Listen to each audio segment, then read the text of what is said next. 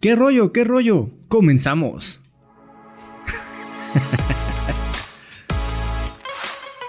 Esto es Invitado. Puedes cantar, bailar. Está suave, está suave.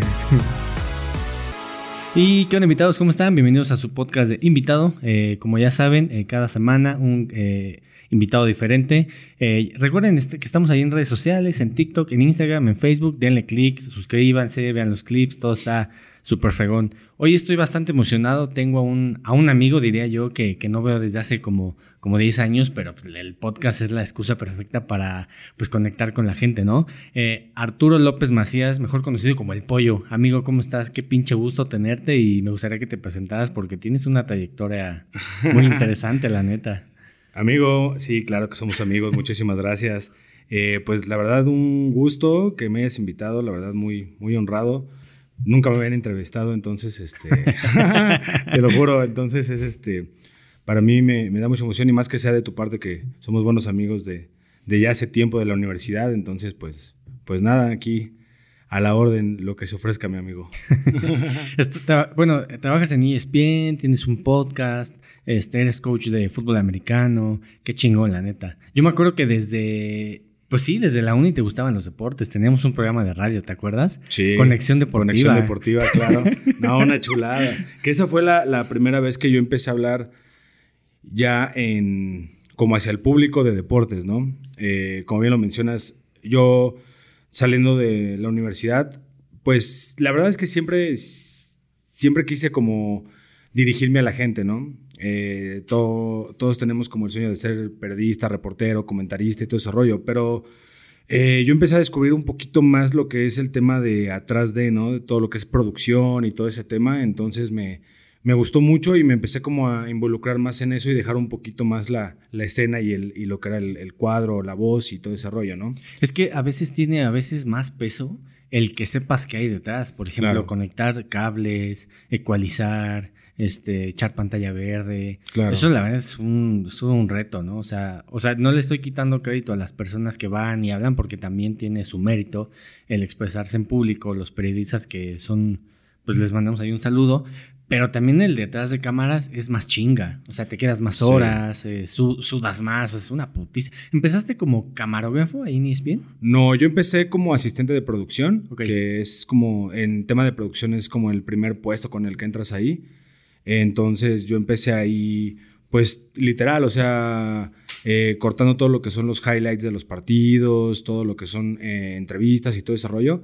Ahí fue lo que, con lo que nosotros empezamos. Entonces ya un poquito más adelante, pues ya un tema más de, de lo que es la estructura del, del, programa, ¿no? Hacer ya contenido, crear, hacer contenido para televisión, ¿no? Entonces, pero pues sí, se empieza de, de lo primero y lo primero es pues eh, saber qué es lo que tú le quieres mostrar a la gente a través de la pantalla, ¿no? Cuando ustedes ven un noticiero deportivo, por en este caso en ESPN, que es la marca Sports Center, que es el noticiero de ESPN, pues todo lo que ven ahí de resúmenes de partido y todo ese rollo, lo que nosotros tratamos de hacer pues es contar una historia, ¿no? Siempre contar historias de lo más divertido, lo más entretenido, lo más relevante de, ese partido para hacerlo, pues evidentemente entretenido para las, para las personas. ¿no? Que, está también muy difícil, o sea, resumir partidos, o sea, yo creo que tienes que echarte el partido, o cómo le hacen, o sea, cómo, cómo desmenuzan esa, esa información. Pues nosotros tenemos que aventarnos el partido, ¿no? O sea, tenemos que ver el partido tal cual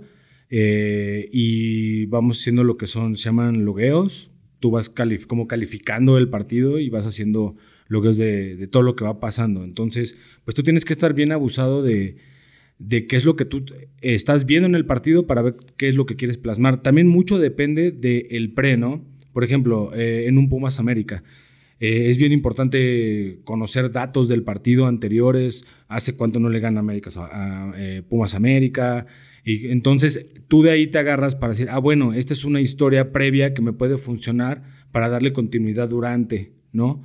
Por ejemplo, ahora que eh, retomo el, tema de los Pumas, que tienen un montón de tiempo sin ganarle al América, ¿no? Y es una paternidad. Entonces, pues se vuelve relevante decir ahorita, güey, pues ya llevan un rato, pues vamos a darle pues más caña a eso, ¿no? Así de, ya se agravó la situación de Pumas y todo ese rollo. Entonces, esas historias son las que las que nosotros queremos involucrar. No solamente pasar un resumen de partido, de los goles y ya, ¿no? Sino de que dar algo más de, simplemente pasar un resumen de un partido.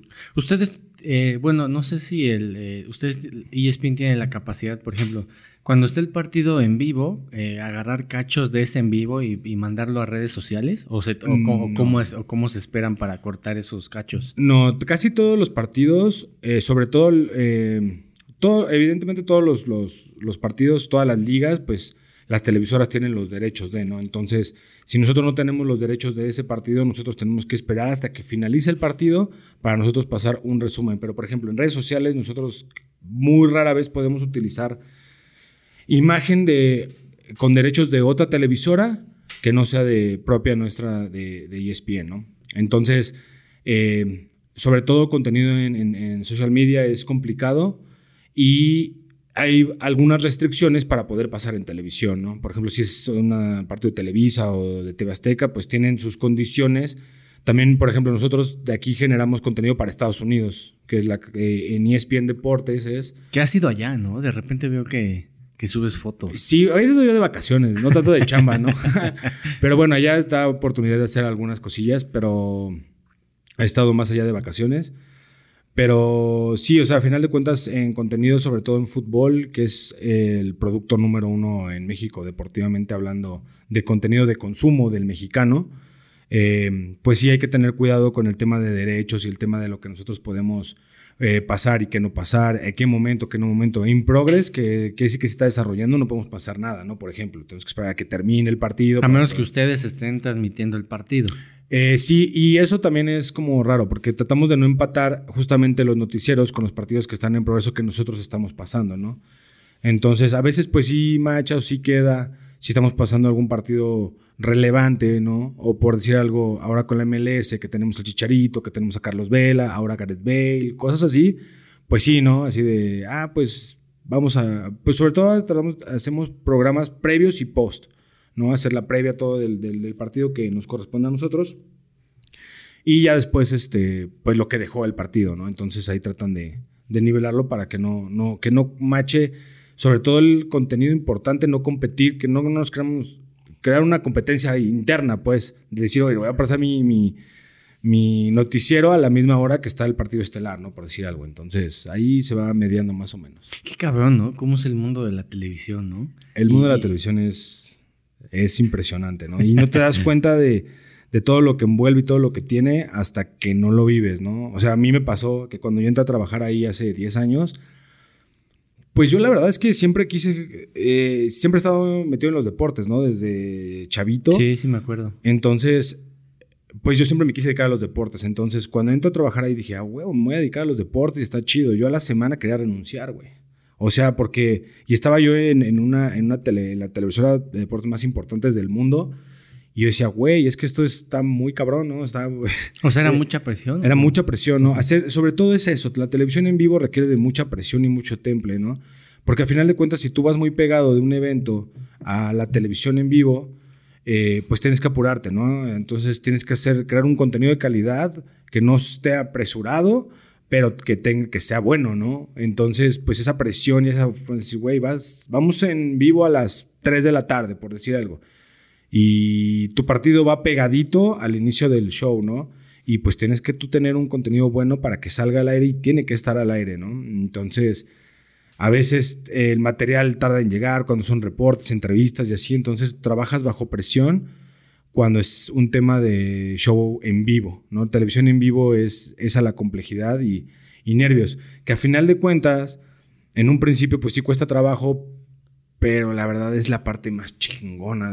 Ya después me lo decía uno de, un gran amigo mío que es, este, que es mi jefe afortunadamente, me decía, eh, vas a estar acostumbrado tanto a trabajar en esto que hasta te va a gustar, güey, en algún momento. Y sí, güey, o sea, te acostumbras a tener esa adrenalina y ese pedo de decir, güey, estás bien chingón. Es que si quieres vivir eso y va a trabajar bajo esa presión y te aprendes a vivir con el estrés, la verdad es que, güey, neta sí lo disfrutas. O sea, ya llega un momento en el que sí, güey, lo disfrutas y ya de repente haces dos o tres partidos al mismo tiempo. O, no sé, pasan, pasa eso, entonces esta es una cosa como bien chida, ¿no? Te acostumbras y, aprendes a trabajar bajo presión y trabajar bajo esa presión es, es, un estrés hasta puede sonar ridículo, pero es un estrés hasta divertido, ¿no? O sea, neta que sí. Digo, cuando no te sale y te equivocas o así, pues sí, ¿no? Es así de chingale, ¿no? Pues no me puedo equivocar, ¿no? Pero cuando lo terminas y dices, ah, huevo, lo saqué, qué chingón, ¿no? Este, este, esto que yo le puse, eh, que me costó un chingo de trabajo, salió y salió bien, ¿no? Entonces, es una satisfacción bien, bien, bien chingona cuando haces este tipo de cosas. Es que eh, hacértela en vivo, todo puede salir mal. O sea, si alguien la caga, si algo no está, este, pues ya se chingó el asunto, ¿no? ¿La has cagado así durísimo en vivo o, ¿O tienes alguna anécdota? Este. Pues sí, sí, la verdad es que sí, sí he cometido errores. Creo que el que te diga que nunca ha cometido un error cuando hace alguna chamba, pues te está mintiendo porque todos la regamos, todos la cagamos y todos cometemos errores. Afortunadamente creo que no he cometido algún error que sea de, tan de gravedad, pero sí, sí he cometido errores. La verdad es que ahorita no, no me acuerdo de alguna de alguna, este... Bueno, en cuestión de, Lo que pasa es que tiene mucho tiempo que dejé de ser este, asistente de producción. Porque después pasé a la parte de ya de producción, ya de producir shows. Cuando he estado produciendo shows, sí he cometido errores que sí están como... Aparte porque tú ahí ya eres el responsable del programa. O, sea, de, asistente te fuiste ya a producir. Sí, de, de, asistente de producción yo pasé al puesto que tengo ahorita que es productor asociado. Entonces mi puesto ya es productor, pero nosotros, yo ya he hecho contenido para televisión, o sea, yo ya he estado de productor de televisión. Entonces, pues sí, sí he cometido errores y no sé, tal vez algún, algún error importante que cometí fue meter un patrocinio que, no, que en vez de meterlo para, eh, para México, lo metí para Estados Unidos, ¿no? Por decir algo, yo, chingale, güey. ¿Y qué pasa ahí? O sea, que pues lo tienes que reponer, ¿no? O sea, te piden que no, que tratas de no cruzar los patrocinios, pero pues cuando lo pides, pues tienes que hablar con la gente de, de ventas, decirle, güey, pues cometiste error y después pues, te dicen, ah, no, pues lo, vamos, lo reponemos, ¿no? Pero pues trata que, o sea, cosas por el estilo, ¿no? O, o a veces perder eh, conteos y no entrar a tiempo, o que se vaya a negros. Lo peor que te puede pasar en televisión es irte a negros, güey. Es la peor parte, ¿no? Así de que, güey, te quedaste en negros, ¿no? Entonces, de hecho no tiene mucho. Hace poco me pasó con, con este... Se nos empalmó un juego de NBA, la final de la NBA, el juego 6 de la NBA de la final, con eh, juego de béisbol y nosotros íbamos post, en una cadena íbamos post al juego de básquetbol y en otra cadena íbamos post juego de béisbol, ¿no? Entonces lo que nosotros hacemos así es hacer una cosa que se llama joining progress. Cuando entras tú a una cadena, eh, tienes que esperar a que termine el otro para que esa cadena se, se una y entonces ya vayas en las dos cadenas, ¿no? Por decir algo. Aquí los dos partidos terminaron casi al mismo tiempo, pero no al mismo tiempo. Entonces eh, íbamos a entrar con una cosa, se nos atrasó otra y a la mera hora no teníamos, tenemos que meter, íbamos a meter un highlight del partido de béisbol y el highlight no lo teníamos, entonces nos dieron conteo 3, 2, 1, no teníamos el highlight, nos fuimos a negros y no, un desastre, un desastre, un desastre, ¿no? Entonces, este, pues sí, o sea, a final de cuentas lo que me decía ahí el, eh, el productor eh, era que pues estas cosas se aprenden, ¿no? Estas cosas se aprenden para poder... Eh, no cometerlas en un futuro, ¿no? O sea, todas son experiencias, pero sí lo que no puede suceder es que te pasen ese tipo de cosas, ¿no? Que te ganen los conteos. O sea, tú como productor tienes que tener el control absoluto de la situación y saber qué hacer en los momentos. Es lo que te digo, o sea, la presión de estás en vivo, estás al aire, tienes que resolver en cuestión de segundos, no te puedes esperar más, ¿no? Entonces, esa es la parte emocionante, la parte padre, pero también la parte, la parte que se puede volver un caos si no lo sabes manejar o se te va de las manos, ¿sabes? Entonces, es, es complejo, pero es puta, súper chingón. Yo creo que hasta te puede costar la chamba, ¿no? O sea, un error ya más choncho. Uh, pues sí, o sea, hay errores, hay de errores errores, ¿no? Pero mira, afortunadamente no nos ha tocado, por lo menos eh, en mi experiencia en ESPN, eh, saber que a alguien le hayan corrido por un error súper grave. No, no, o sea, a veces hay situaciones, ¿no? Que, que, no te control, pero que yo sepa que alguien haya corrido por una situación así de grave, pues mm, la verdad es que no, no recuerdo. Pero sí puede, digo, pues, como todo, ¿no? O sea, pero no, no sé qué tan grave podría ser algo que te cueste la chamba. Pero pues sí hay errores muy, muy graves que hay que cuidar. Pero también, o sea, lo chido es que pasa como por muchas personas, ¿no? El, estar en vivo. El, jefe de camarógrafos, el, el está en switcher, tú, a lo mejor tu jefe. O sea, también es también como más complejo que pase un error muy, pues muy choncho, ¿no? Sí, eh, aquí eh, en un programa, pues la cabeza de, de todo es el productor, ¿no? El productor es el que genera el contenido y el que le va a decir a todo mundo qué es lo que tiene que hacer. Evidentemente, ya a la hora de ejecución está el director de cámaras, que el director de cámaras es el que da las instrucciones a todo mundo para que, para que hagan su chamba, ¿no? Es el que le dice al switcher, vamos a ir con video, vamos a ir a cuadro, cámara 3, cámara 2, ya sabes, ¿no? Entonces, irme, ir moviendo todo, ¿no? Entonces, la comunicación que se debe tener entre el productor y el, y el director es sumamente importante, ¿no? Nosotros tenemos lo que se conoce como, nosotros conocemos como rundown, que es literal nuestra guía, que es donde viene todo el contenido y ahí viene especificado a qué vamos, con qué vamos, con qué venimos y, todo, ¿no? y minuto, segundo, ¿no? Correcto. Exacto, todo con tiempos y todo, ¿no? entonces, eh, el director es el que le tiene que dar las instrucciones y el que está hablando con todo el mundo, ¿no? El que está hablando con las cámaras abajo, el que está hablando con iluminación, el que está hablando con el switcher. Y también el productor, también, o sea, todos se basan en lo que tú tienes como guía, ¿no? Entonces, en esa guía, todos, todo, todo mundo, todo mundo, desde el asistente del productor, el que hace gráficos, el que sube los gráficos, todo mundo está metido en esa guía porque esa es la... Y, se va cambiando en tiempo real, tú la vas avanzando y si quieres moverle algo, no, pues que no tenemos esto, ah, lo voy a bajar por si llega más tarde, subo algo. Ah, qué cabrón, o sea, es como en un iPad. No, es un, es un, es un programa de, ah, de computadora donde tú vas moviendo eh, a qué vamos y se va actualizando en tiempo real, o sea, todo lo van viendo en tiempo real, entonces tú vas moviendo y vas cambiando en base a cómo vaya funcionando tu programa, porque a veces pues tú tienes contemplado que un partido va a terminar tal y se, y se hace un poquito más, eh, se larga un poquito más, ¿no? Entonces, ah, bueno, tengo que bajarlo de segmento, de bloque, para que esperar a que caiga y pues subir otro. Entonces, todo el mundo está metido en esa, en esa parte y se necesita muchísima comunicación porque eh, tú si quieres pedir algo al momento, pues te tiene que estar escuchando la persona de gráficos o la persona o tu asistente de producción o, o tu productor asociado, te tienen que estar escuchando para saber qué necesito y a qué vamos. Entonces, si todos no están compaginados en el mismo pedo, pues ahí es donde surgen los errores. Entonces, como sí conlleva mucha gente, pues sí, de repente puede fallar hasta un dedazo si quieres en un gráfico, ¿no? Entonces, cualquier cosita de esa, entonces sí debe de, tener siempre todo muy claro qué se tiene que hacer y qué vamos a hacer, ¿no? Entonces, pues sí, es, es como interesante em, el, manejo de todo, ¿no? El manejo de, toda la, información, la presión, el control de la gente, que todos estén a tiempo, que todo esté cuadrado. Entonces, de todo eso. Que haya silencio. Que haya, exacto. De todo eso, todo se encarga el productor.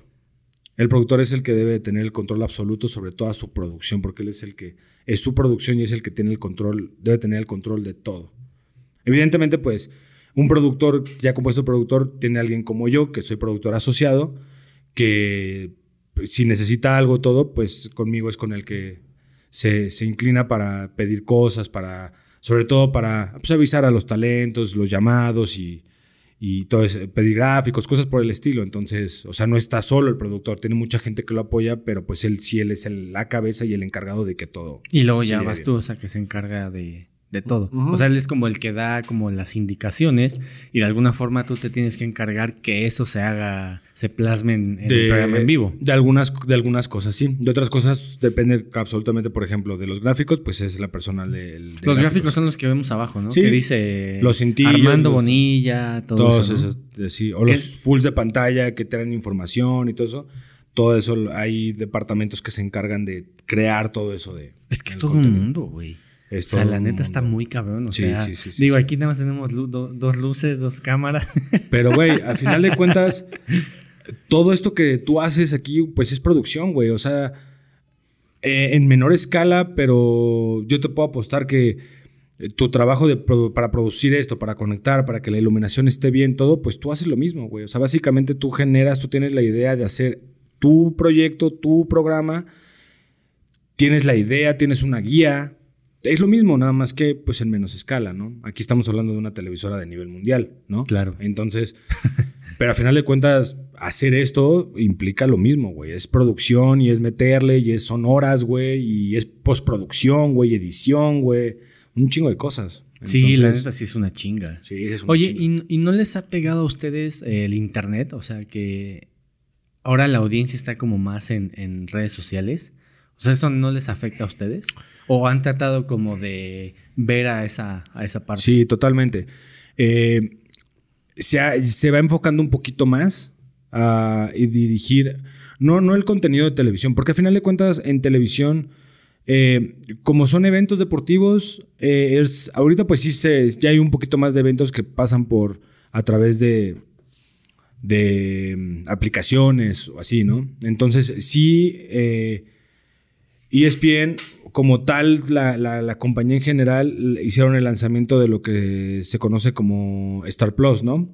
Que Star Plus es la, la aplicación que salió de la mano con Disney Plus y en Star Plus es donde sale todo el contenido que genera ESPN. Entonces, esa es la parte que se quiere atacar del mercado. Entonces, todas las producciones que tiene ESPN de eventos, sobre todo de partidos, así, y, la, y de hecho nosotros también salimos por Star Plus.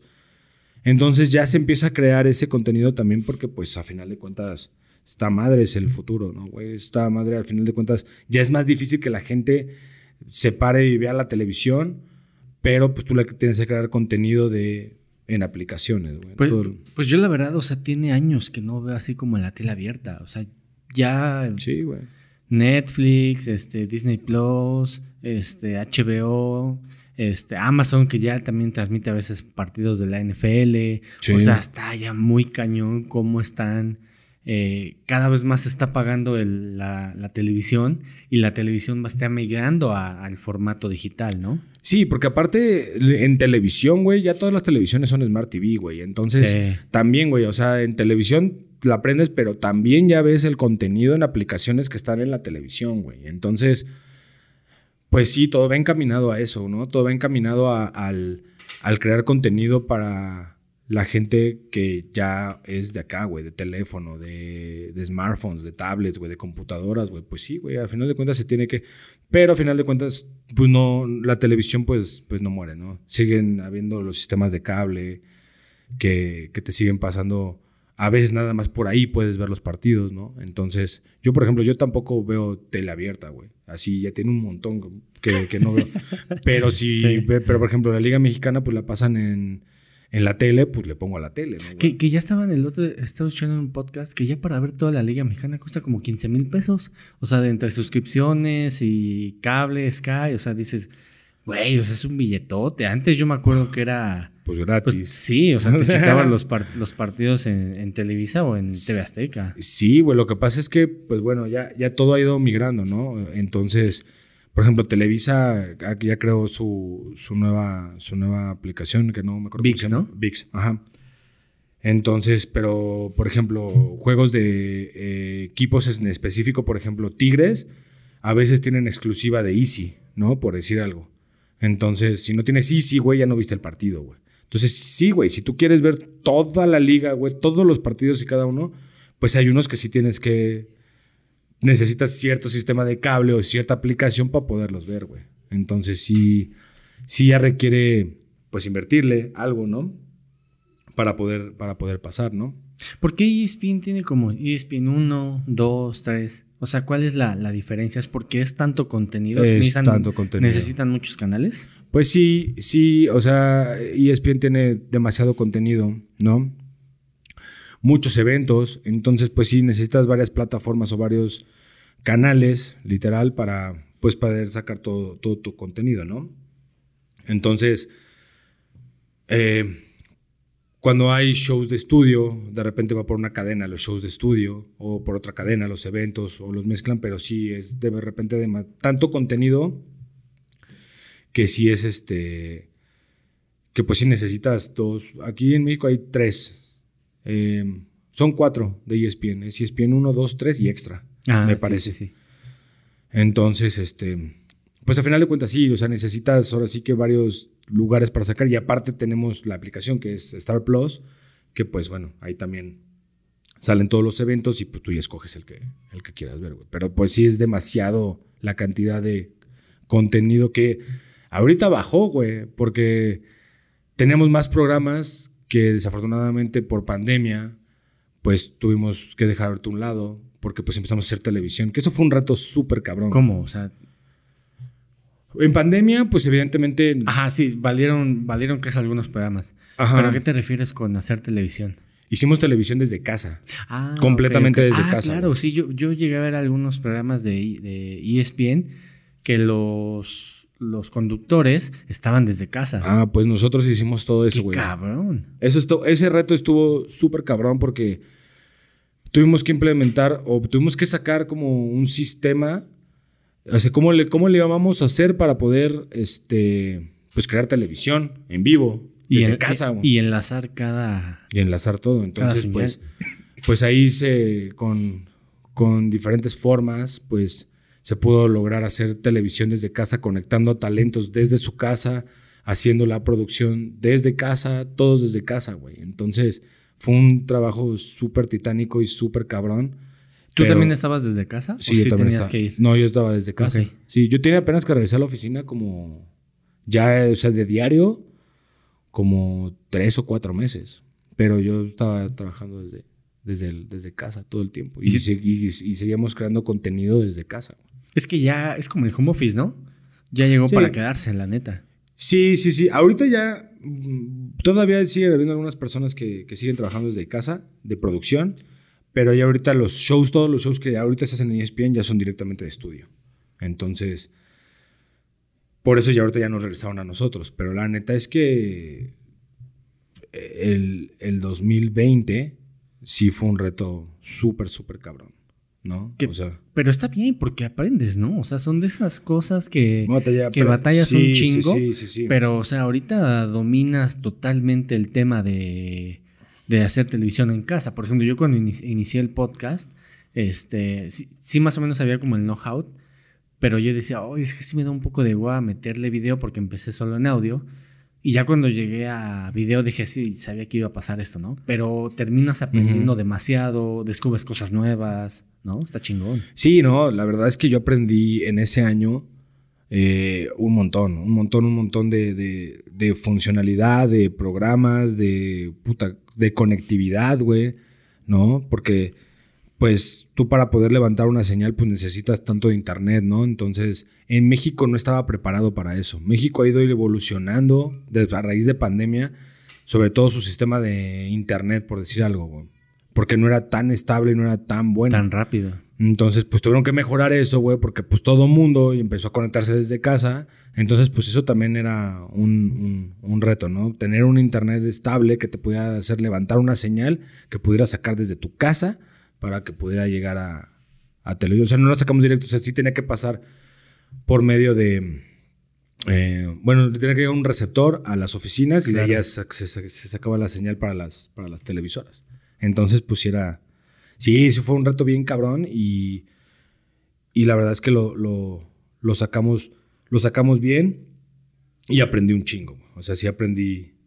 Posiblemente ahí entendí muchísimo más de todo lo que era a pesar de que yo había sido ya productor, pero entendí más de fierros y cables y de señales y de cómo funciona eso, que igual yo no tenía tanto conocimiento antes. O tal vez no es que no tuviera, bueno, sí, sí, no, no tenía tanto conocimiento antes.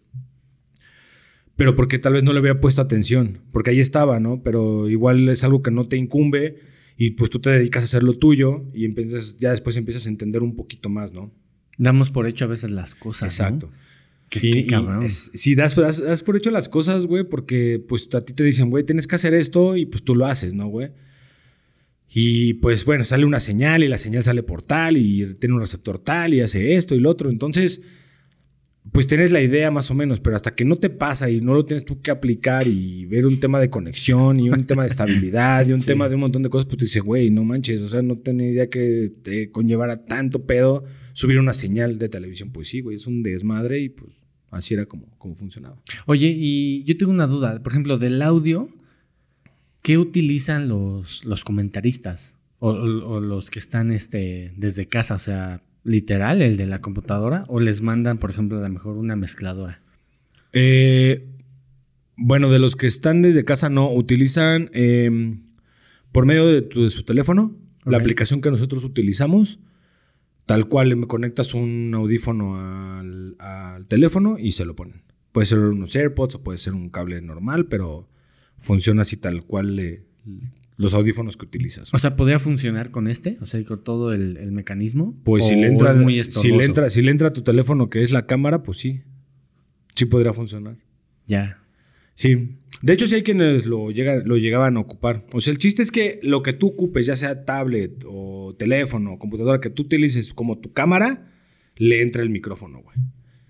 Y ya.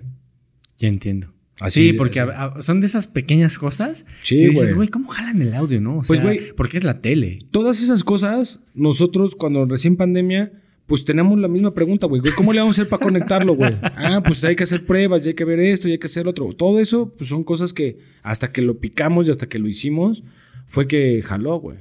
Pero sí era, sí fue un tema, sí fue un tema interesante todo lo que tenemos que hacer para ver, güey, que se escuche bien, que no se escuche eco, Justo eso que, que la señal sea estable, que su encuadre sea bueno, que que tenga, que porque no solamente depende del internet que tú tengas, sino del internet que tenga la otra persona para levantar la señal también, güey. Entonces, puta, no, no tengo internet, pues ya valió madre, güey. No te conectas. No te conectas, necesitas internet a huevo.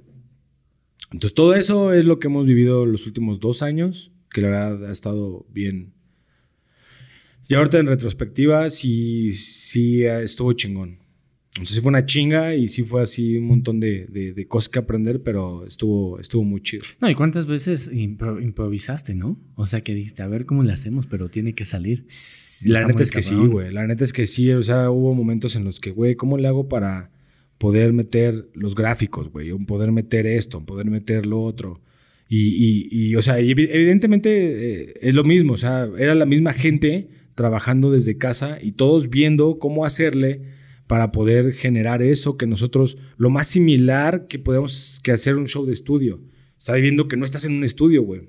Entonces, todo mundo se maquiló la, la, la, forma, güey, de poder crear ese contenido lo de mejor calidad que se pudiera con los recursos que tuvieras, güey. ¿Y cómo mandabas a comerciales? O sea, ¿cómo le decías a los a los que estaban hablando que va a ir a comerciales? O sea, ¿había un chat?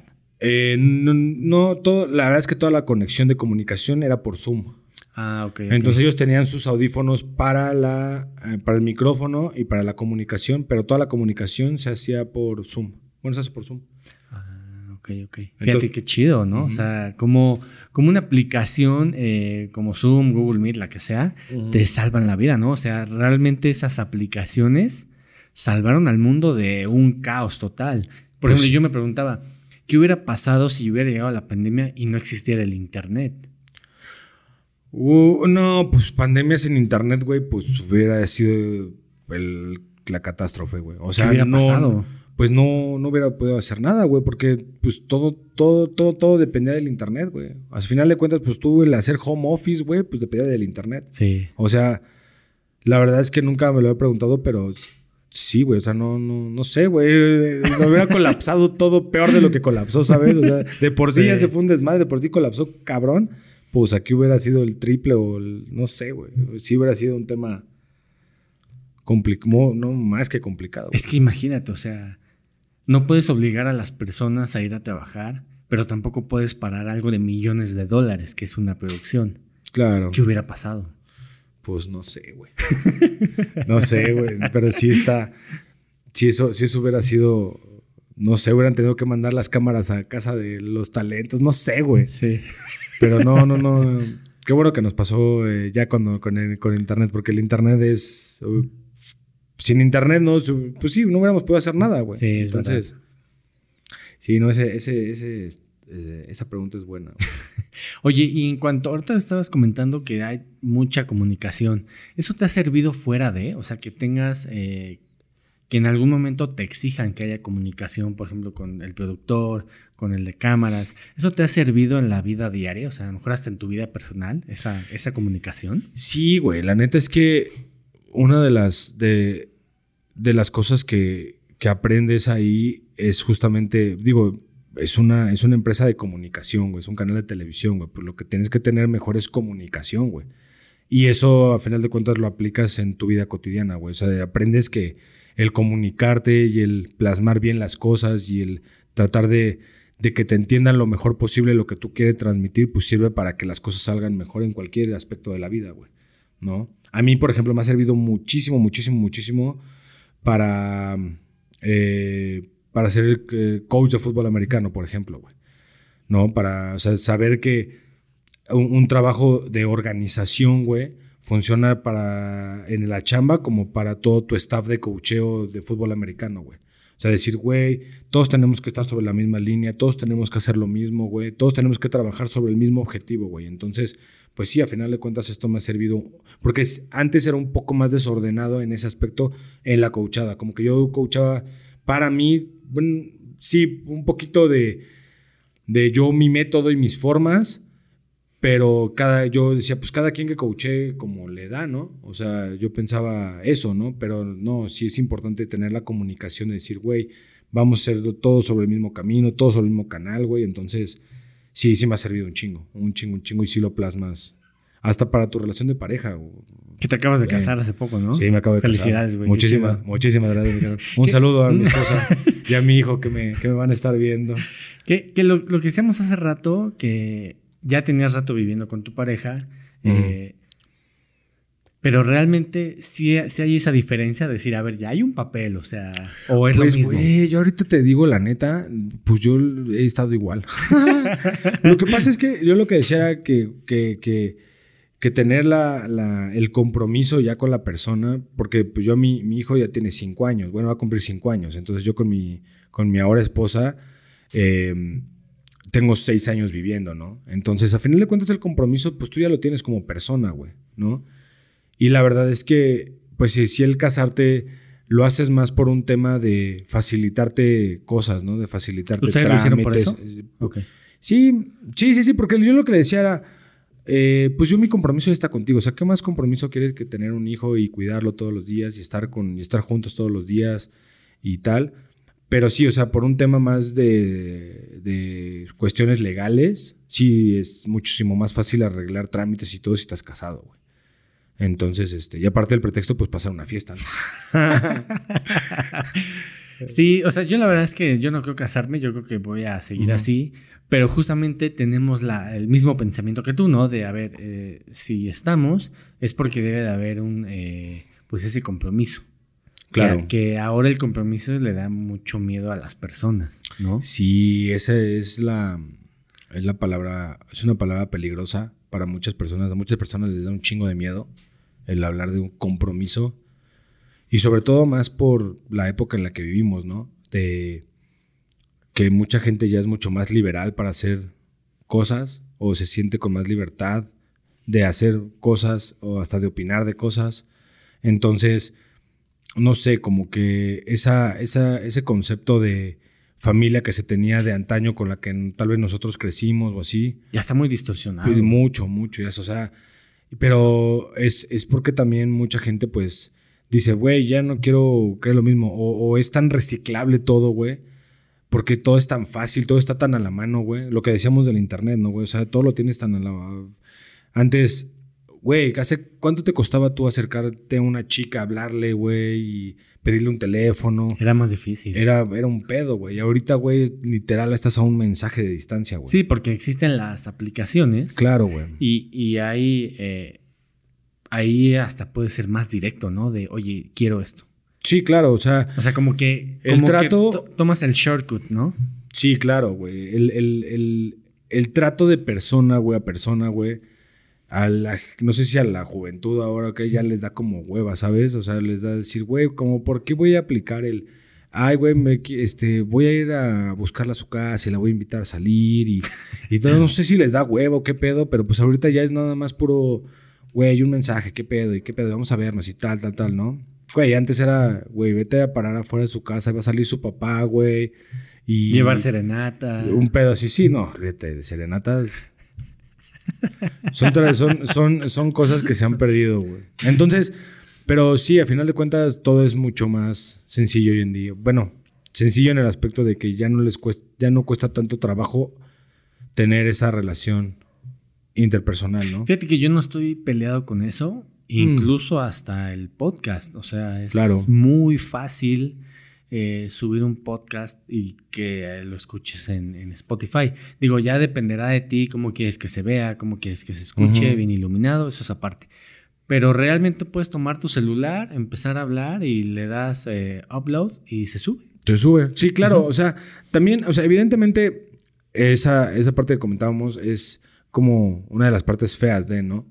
Pero una de las partes chingonas es de esa proximidad con la gente, güey, es que tú ya no tienes que pasar por un proceso súper cabrón para crear un contenido para la gente, ¿no? Entonces, eso también está súper chido, güey.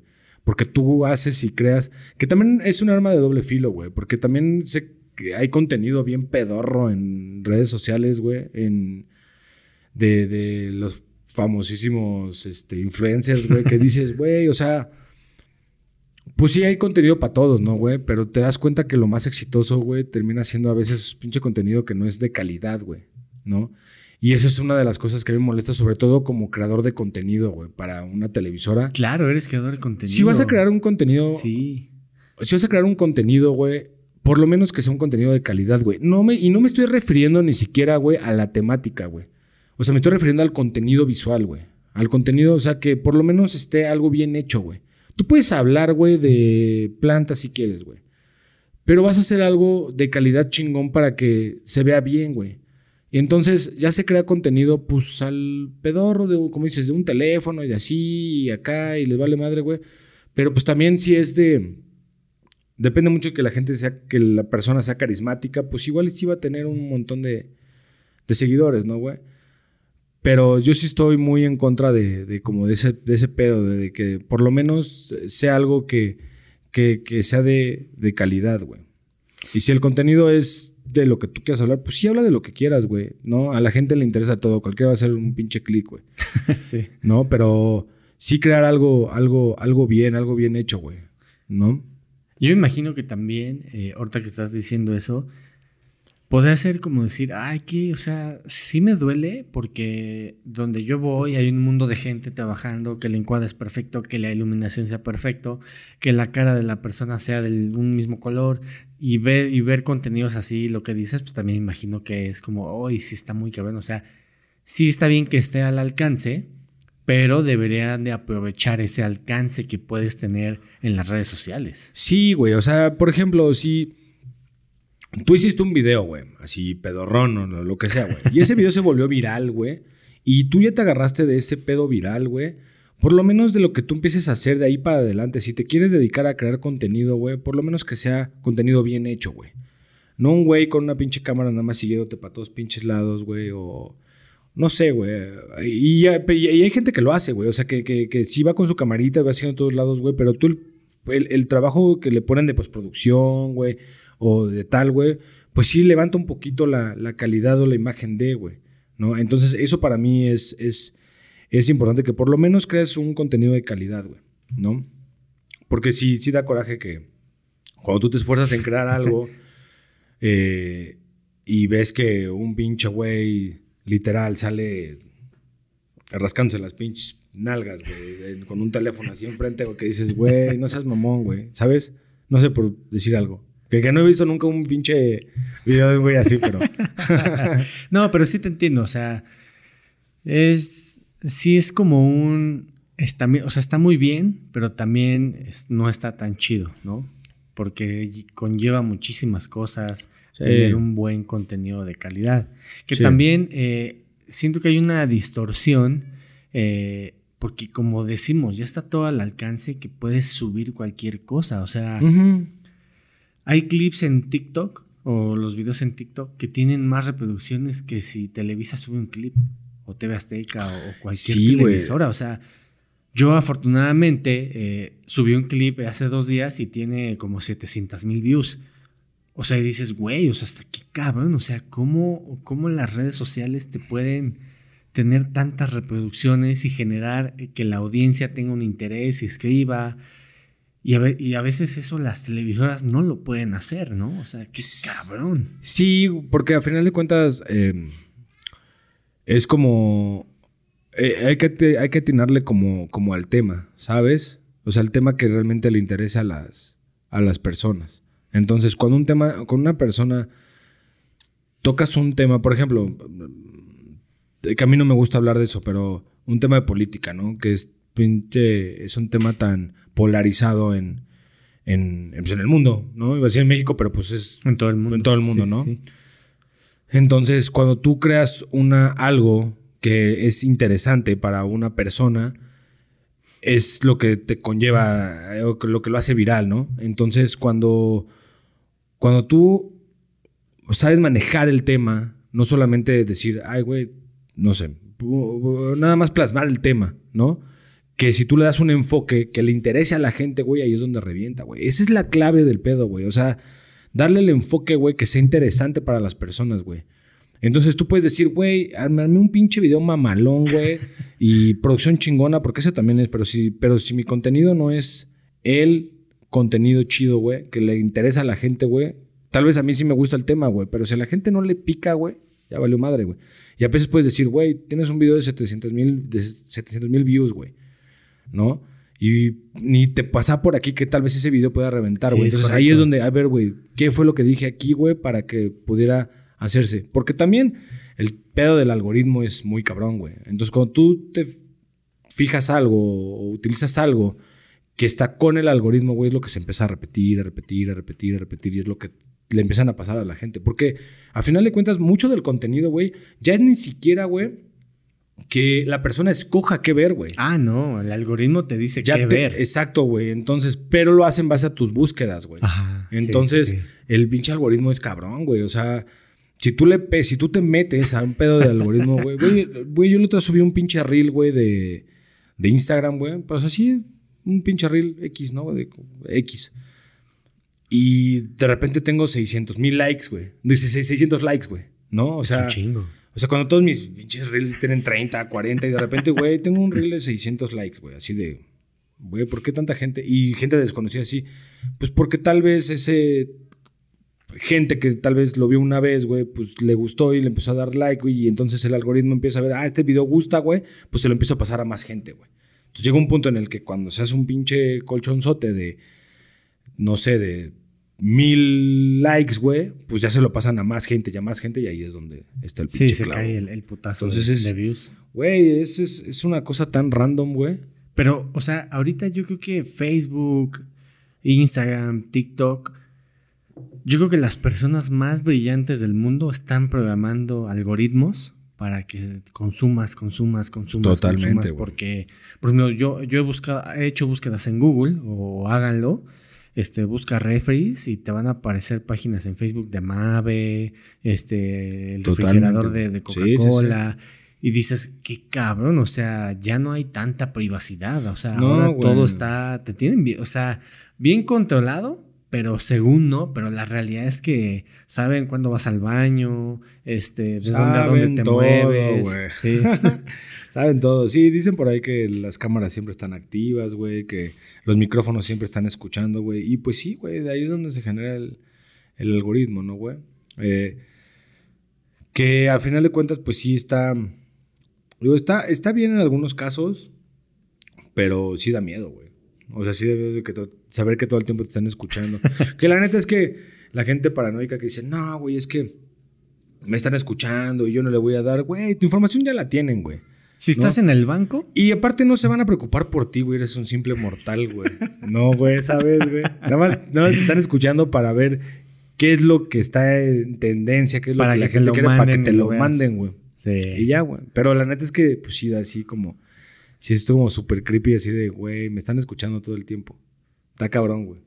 Está chingón, pero está cabrón. Sí, es que, o sea, ¿cómo? Es más, el algoritmo te conoce más a ti que tú mismo. O sea, porque no sabías que te gustaba y dices, ay, cabrón, a ver. Y empiezas a, deslizar, a deslizar.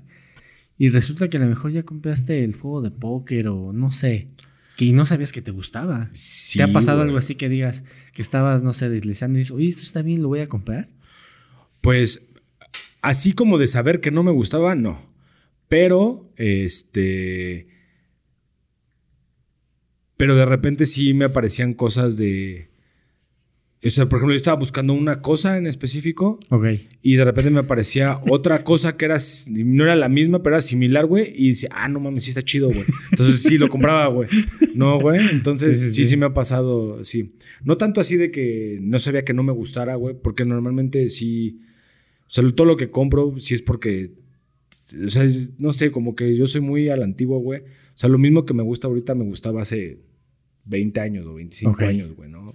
O sea, el mismo. Pues, si ves, güey, me he visto igual casi, sí, sí, sí, casi 10 años, güey. La neta es que porque soy como que muy simple en ese pedo, güey, ¿no? Que sí me gusta la última gorra, pues sí, sí me gusta la última gorra, güey. Pero no algo que no sepa que no me guste, güey, sí es como. Es como raro. Que son caras las gorras, ¿no? Ah, o sea, hay, hay, gorras que yo he visto que digo, ay, güey. Hacerte de, de cosas que te gustan hoy por hoy, güey Neta, está. te gastas un pinche cambio mamón, güey. Sí, sí, sí. O sea, por lo menos una gorra, güey, ya te gastaste 700 pesos mínimo, güey. Pero por una gorra buena. Por ejemplo, eh, ahora ya las cosas, no sé si llamarlo así, pero como que tienen más calidad o, o tal vez estamos más al alcance de los productos que que tienen en Estados Unidos. Por ejemplo, ropa, gorras. Sí, sí, sí. Eh, yo me acuerdo que antes, puta, para ver una gorra así chingona, a lo mejor tenían que traerla de Estados Unidos o pedirla. Y, y la realidad es que ahora la puedes pedir eh, en Amazon Estados Unidos y te lleguen dos días aquí a México. Sí, sí, Amazon, todo lo que es Amazon, eBay, todas esas eh, aplicaciones, la verdad es que sí han llegado a solucionar un montón de un montón de situaciones que antes era un pedo conseguirlas, hoy por hoy sí es mucho más, está mucho más al alcance, ¿no? O que no sabías, güey, ¿dónde voy a encontrar?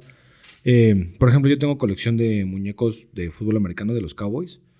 Y yo decía, güey, ¿dónde los voy a comprar, güey? ¿Pero son eh, a escala? O sea, son, a escala, sí, son como de ese tamaño, más o menos. Y este, yo decía, güey, ¿dónde los...? Mi, mi papá los había, había comprado muchos, güey, en un mercado, güey. El que los encontró en el mercado de Jacarandas ahí en Santa Mónica. Y era un güey que los vendía, güey, y ahí tenía llevaba de un chingo todo ese pedo.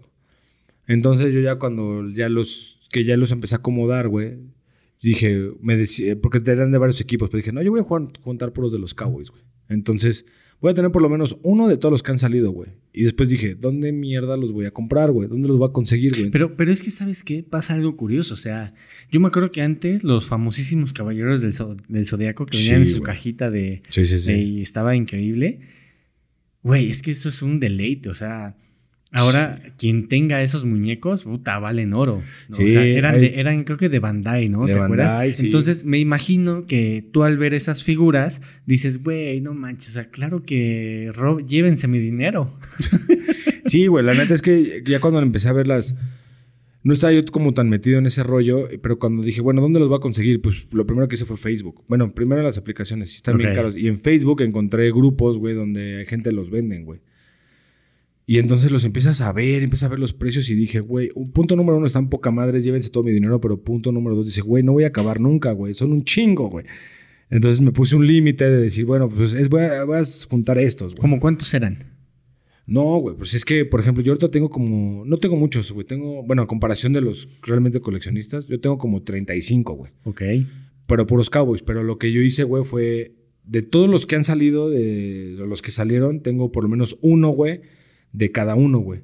Porque hay la edición especial con ah, y tal, hay el tal y tal, o, o, hay varios años diferentes de tal jugador, güey. Entonces dije, güey, de este jugador voy a tener uno nada más. Hay unos que sí tengo repetidos, güey. Es es un billete. Es un cambio, güey. ¿Cuánto vale una, una, figura de esas? Barata, barata, barata. Eh, sin caja, güey, 400 pesos. Barata. O sea, y te estoy hablando de una pinche y sin caja, así 300, 400 pesos más o menos. Ok. En caja, de edición especial y todo, He visto de, de 5 mil, de 6 mil pesos. Nah, ese es un billete, güey. Sí, pero estoy hablando de pesas cabronas, piezas chingonas.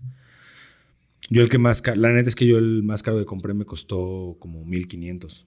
Pero sí, o sea, 1500 con un hijo, güey, la neta es que sí duele, güey.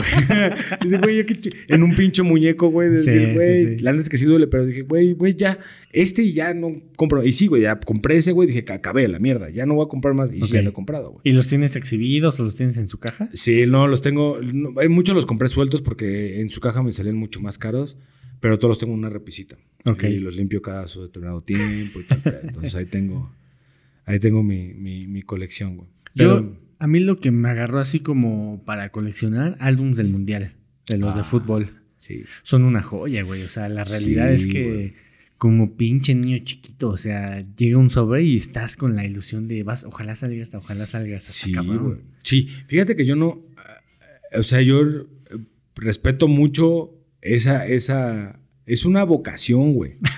Literal, güey. Neta, es una vocación, güey, de agresivo, güey. Cada mundial o cada temporada de la NFL, güey, que son más. Eh, que según tengo entendido, son como las. Los dos álbums, como que, que yo he visto que llena más gente, güey. ¿El, de del la mundial NFL? y el de la NFL, güey. O sea, pero el de la NFL cada año. Sí, el de la NFL. En especial? No, el de la NFL sale cada año, güey. De hecho, no sé si ya sale el de este año, pero ya debe estar por ahí más o menos. Ok. Pero este. Pero sí, yo creo que es totalmente una vocación, güey, porque tienes que invertirle, güey, tiempo, dinero, esfuerzo literal, güey. O sea, es de, a ver, güey, voy a comprar una caja. No, pues me faltaron tantas. Entonces, ok, voy a conseguirlas. ¿Dónde las voy a conseguir? Voy a comprar más. ¿Dónde voy a cambiar? ¿Dónde voy a meter? Le inviertes tiempo, güey. Es un billete, güey. Sí, es un billete. Yo, yo lo que hice para el del 2018, el de Rusia, me faltaban como 25 más o menos, porque había comprado cajas y como una o dos cajas.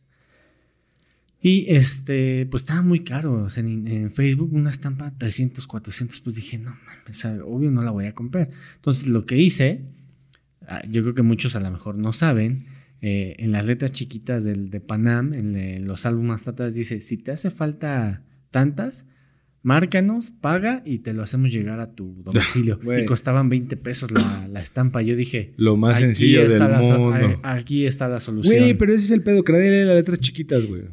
Soy un teto, ¿ah? No, está, está, chingón, güey. O sea, está chido porque al final de cuentas encuentras una, una solución a, a tu problema, ¿no, güey? Pero hasta que no lo, hasta que no la lees, güey, hasta que no la ves y dices, güey, este Tan fácil que era hablarle a, estos cabrones, los de Panini, güey, para que me hicieran el pinche. el envío de, de mis estampas que me hacían falta. Se tardó como dos, dos, tres semanas, pero valió la, espera, la neta. Sí. Y al final de cuentas termina siendo de lo mismo, güey. De una búsqueda, güey, de lo que hablamos ahorita, pues de Amazon y de las. y, de, de, lo accesible que ya es todo. Güey, hace no sé si eso existía en, para el Mundial de Corea-Japón, güey, o hasta para Francia, güey, si aplicaba igual, güey, de que hubiera un teléfono donde tú hablaras, güey, te mandaran las estampas, güey. No sé, sería, sería chido investigar. A lo mejor sí, ¿no? Pues puede ser, güey. La neta es que yo no tenía ni idea, güey. Entonces, pero no sé, güey. A mí, no, no sé, como que yo nunca me animé como a llenar eso porque justamente decía eso, güey, güey, ¿cómo chingón le voy a hacer, güey, para conseguir todo. Pero aparte creo que no sé, güey. Creo que la parte esa de andar buscando y completando tu colección es bien divertida y es bien interesante, güey. Cuando tienes tiempo, cuando no tienes tiempo, güey, güey, es una pinche monserga cabrona, güey, porque dices, güey, no tengo tiempo para juntar y quiero contar mi álbum, ¿cómo le voy a hacer? No sé si este lo voy a poder hacer, ¿eh? Por el, como dices, por el tiempo de... Es que es una chica. Híjole, es que el podcast eh, absorbe demasiado tiempo. Sí. Pero sí me gustaría. Pero, pero ya va a estar más cara las estampas. O sea, esos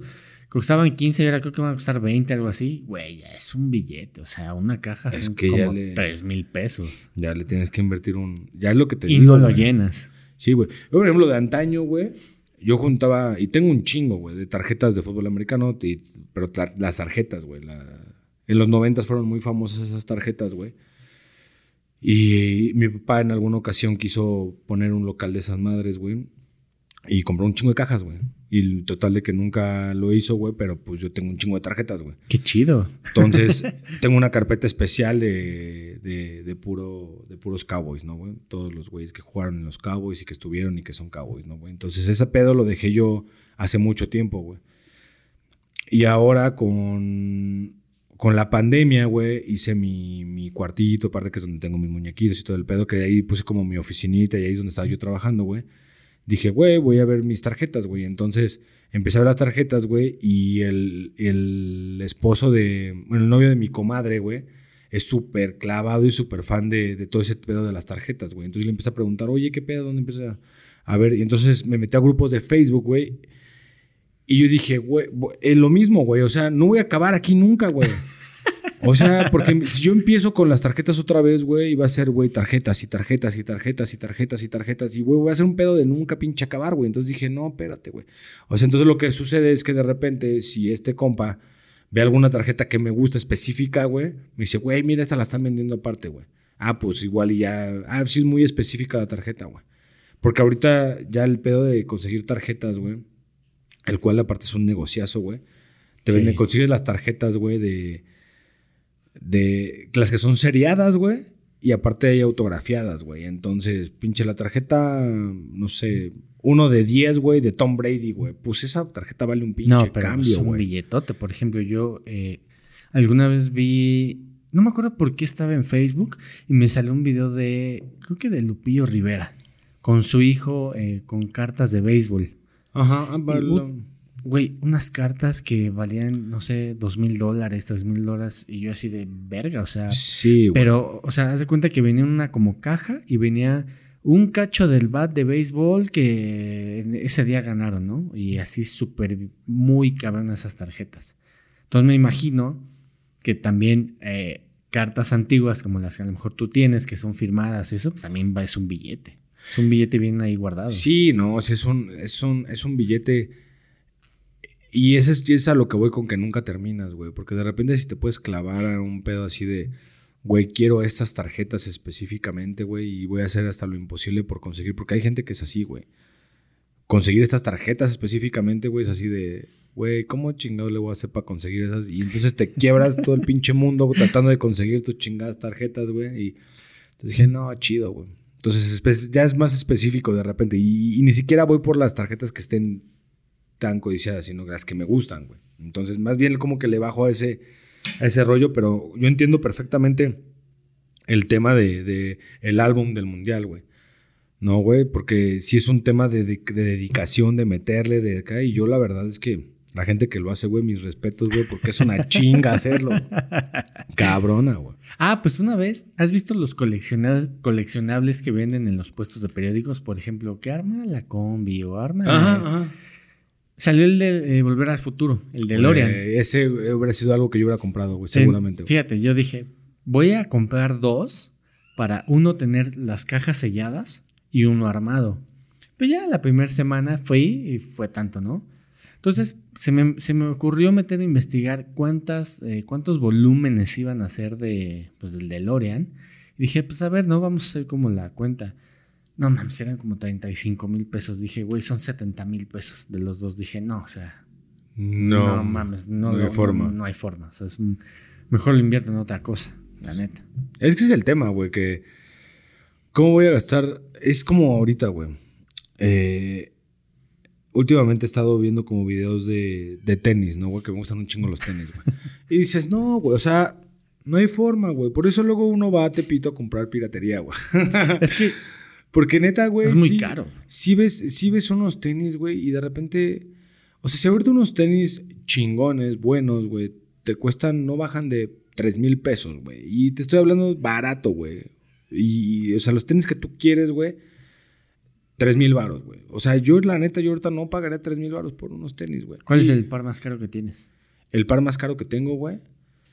Eh, unos Air Max eh, que me costaron como 1500 baros son los más caros que tengo.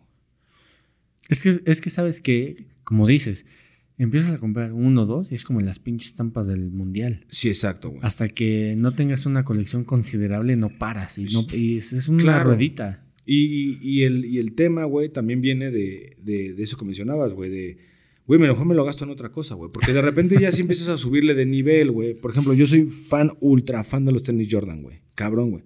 Pero, güey, son inalcanzables para mí, güey. O sea, sí, los podría comprar, güey. O sea, lo puedo, pero literal es, güey, prefiero gastar mi dinero en otra cosa, güey. Ah, duele. Pues que sí duele, güey. O sea, literal duele, güey. Y ahorita yo prefiero, no sé, juntarme una, mejor una lana, güey, para irme de vacaciones y llevarme a mi familia, güey, a comprarme unos tenis de 10 mil varos o de 9 mil varos, güey. O ¿no? más. Que po- más, güey. o Porque realmente puedo decir, güey, si hago el esfuerzo, sí los compro. Güey, ¿qué chingas voy a andar comprando güey? Es demasiado, demasiado dinero, güey, ¿no?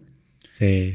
Entonces, y no, y la verdad es que tampoco es que me clave mucho en, en el de los quiero, los quiero, porque pues no, nunca fui de, de ese pedo de, de, de super lujos, ni mucho menos, güey. La neta es que no, no me late ese pedo, güey, pero sí sabes identificar cuando algo está chingón, güey, cuando algo te gusta, pero dices, güey, no, pues, o sea, están chidos, pero prefiero gastarme mi dinero en, en otra cosa, güey. ¿Puedes ir así a tu trabajo? Así de. Así tal cual. Ah, qué chido, güey. Es una comodidad. Sí, la güey, neta. la neta.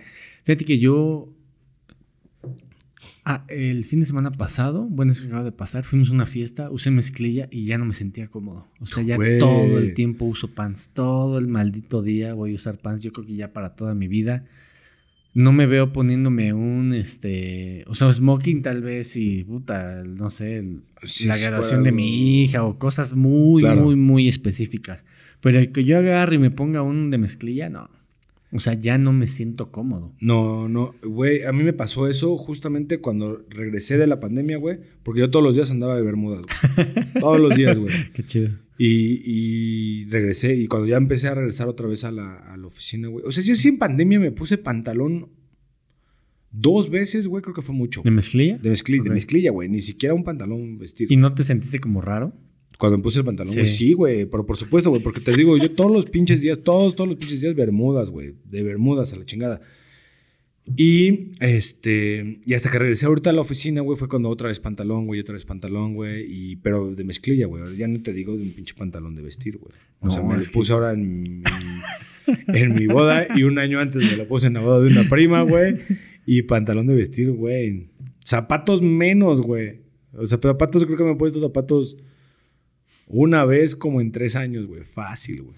Qué chido que, o sea, que tengas esa libertad, porque hay empresas que tienes que ir como de, El dress de traje, Sí. corbata, y la net. Por ejemplo, yo cuando trabajaba en Walmart, me acuerdo que sí exigían un poco la, como la vestimenta, pero un día me valió madre y ya empecé a llevar como mezclilla, mezclilla, mezclilla, porque yo no, no me acomodaba como con pantalón de vestir y la neta no. Sí, no, no. y te voy a decir, güey, la neta es que, por ejemplo, en Walmart son empresas que tampoco son tan exigentes con el dress code. O sea, también es como un pantalón de vestir, güey, pero es camisa, pero nada más, ¿sabes, Sí, güey? O sea, como tampoco- casual. Casualón, exacto, güey. Ni siquiera es tan estricto, güey. Que, ha- que había un manual, o sea, que te decía, hombres tienen que ir así, pero me valió madre. Y dije, Güey, es que sí es una chinga. Yo, por ejemplo, yo no podía trabajar en algún lugar, güey, donde tuviera que ir de zapatos diario, güey. Sí, o sea, no podría, sí, sí. güey. O sea, no, no, no sé, güey. No puedo, güey. La neta es que yo tenis, güey, es, es así, es de, de, toda, de toda la vida, güey. Y con el simple hecho de, de decir, güey, aquí usamos zapatos, güey. No, pues chido. O ¿qué sea, harías si en, en donde estás te dicen de zapato, papá? No, pues me lo tendré que poner. si me dicen en algún momento, ya toca de zapato y así, güey, no, güey, me lo tendría que, me lo tendría que poner, güey. Pues sí, güey, pues ahorita, digo, 10 años ahí, no voy a dejar de mi chama de 10 años, güey, pero nada más porque me obligan a ponerme zapatos, güey. Pero me lo tendría que poner, güey, pero trataré de conseguir unos zapatos que parezcan, Ah, unos tenis que parezcan Ah, zapatos, sí. güey, una Ah, madre así. Hay güey. unos crocs que parecen como zapatos, ¿no? Sí, güey. No, que y la "Ah, verdad, se ve bien". Sí, y la la verdad ahorita ya todo es súper casual, güey. Eso también como que siento que se modificó, o sea, ya venía modificándose, pero con la pandemia yo creo que totalmente sí hubo un como, bueno, está bien, vamos como a acceder a, ¿no? Sí, no sé si, si, en, si en todos los lugares, pero... Por ejemplo, yo desde que entré aquí a ESPN siempre fue el de siempre, puedes vestir, venir vestido, nada más no vengas ni de chanclas ni de bermudas, güey. Ok. Pero pues puede ir... o sea, puedes ir de pants. bueno, no, pants tampoco. Eh, eh. Es que hay de pants a pants, ¿no? Ok. sí. Entonces, este. Pero sí, por ejemplo, mezclillas y esa de siempre, ¿no? Entonces, no estaría tan seguro de cómo lo han manejado otras empresas. La verdad es que no he visto ni, ni me he topado con casos, pero sí, evidentemente ya la gente se acostumbró a, a ser mucho más ligero en, muchas, en muchos sentidos, ¿no? Por ejemplo, el güey que estaba acostumbrado a usar traje todos los días de su vida, güey, de repente enciérrate y no tengo que usar traje, güey. Pues él han de haber dicho, güey. Y lo sacas de su zona de confort. Es claro, güey. Es, ha de haber sido hasta liberador, güey, ¿no? Así de, güey, no, no, tengo que usar traje, qué pedo. O solo la camisa, ¿no? Que es como solo para las, las videoconferencias. Si nada más era tu camisa y tal vez saca un blazer, un saquito, güey, y vámonos. sí, pues eso se volvió mucho más mucho más. Sí, güey, pues eh, ha habido bloopers, güey, de que ah, se cayó la cámara y el güey anda en Ah, sí, visto, sí, sí, sí. O que sale el güey en boxer, ¿no? Y la, cosa así en la junta y. Sí, sí, le Sí, güey, sí, había, había, que cuidarse, había que cuidarse. En, en mi caso no, no pasamos por, por de esas, güey, porque eh, Casi no tenemos como juntas de ese tipo, pero mi esposa sí, güey. Mi esposa que estaba chambeando, sí, yo tenía que andarme con cuidado, güey, de... No pasa Anda en junta, güey. Entonces, ah, sí está en junta, me tengo que pasar por el otro lado. Digo, no es que yo estuviera en calzones, güey, pero no está padre, pero sí andaba en playeras sin mangas, güey, en bermudas, güey. Pues no está padre que ella esté en junta, güey. Yo pase con él así todo pinche fodongo, güey. No, la neta. Oye, me bueno, eh, sé que desde los cinco años te gusta el americano, ¿no? ¿Cómo, cómo ¿Cómo llega ese gusto? O sea, también me gustaría que me platicaras un poco de tu infancia. O sea, ¿cómo, quién, te, ¿quién te da ese, oye, esto es el fútbol americano y de ahí como que empiezas? Híjole, lo del fútbol americano sí es, sí es totalmente de toda mi vida, güey. Mis papás, aquí tendrá que remontarme hasta antes de que yo naciera, güey. Mis papás, güey, se conocen en un equipo de fútbol americano, güey. Mi papá fue coach de un tío, hermano de mi mamá, güey. El club era Comanches en Atizapán.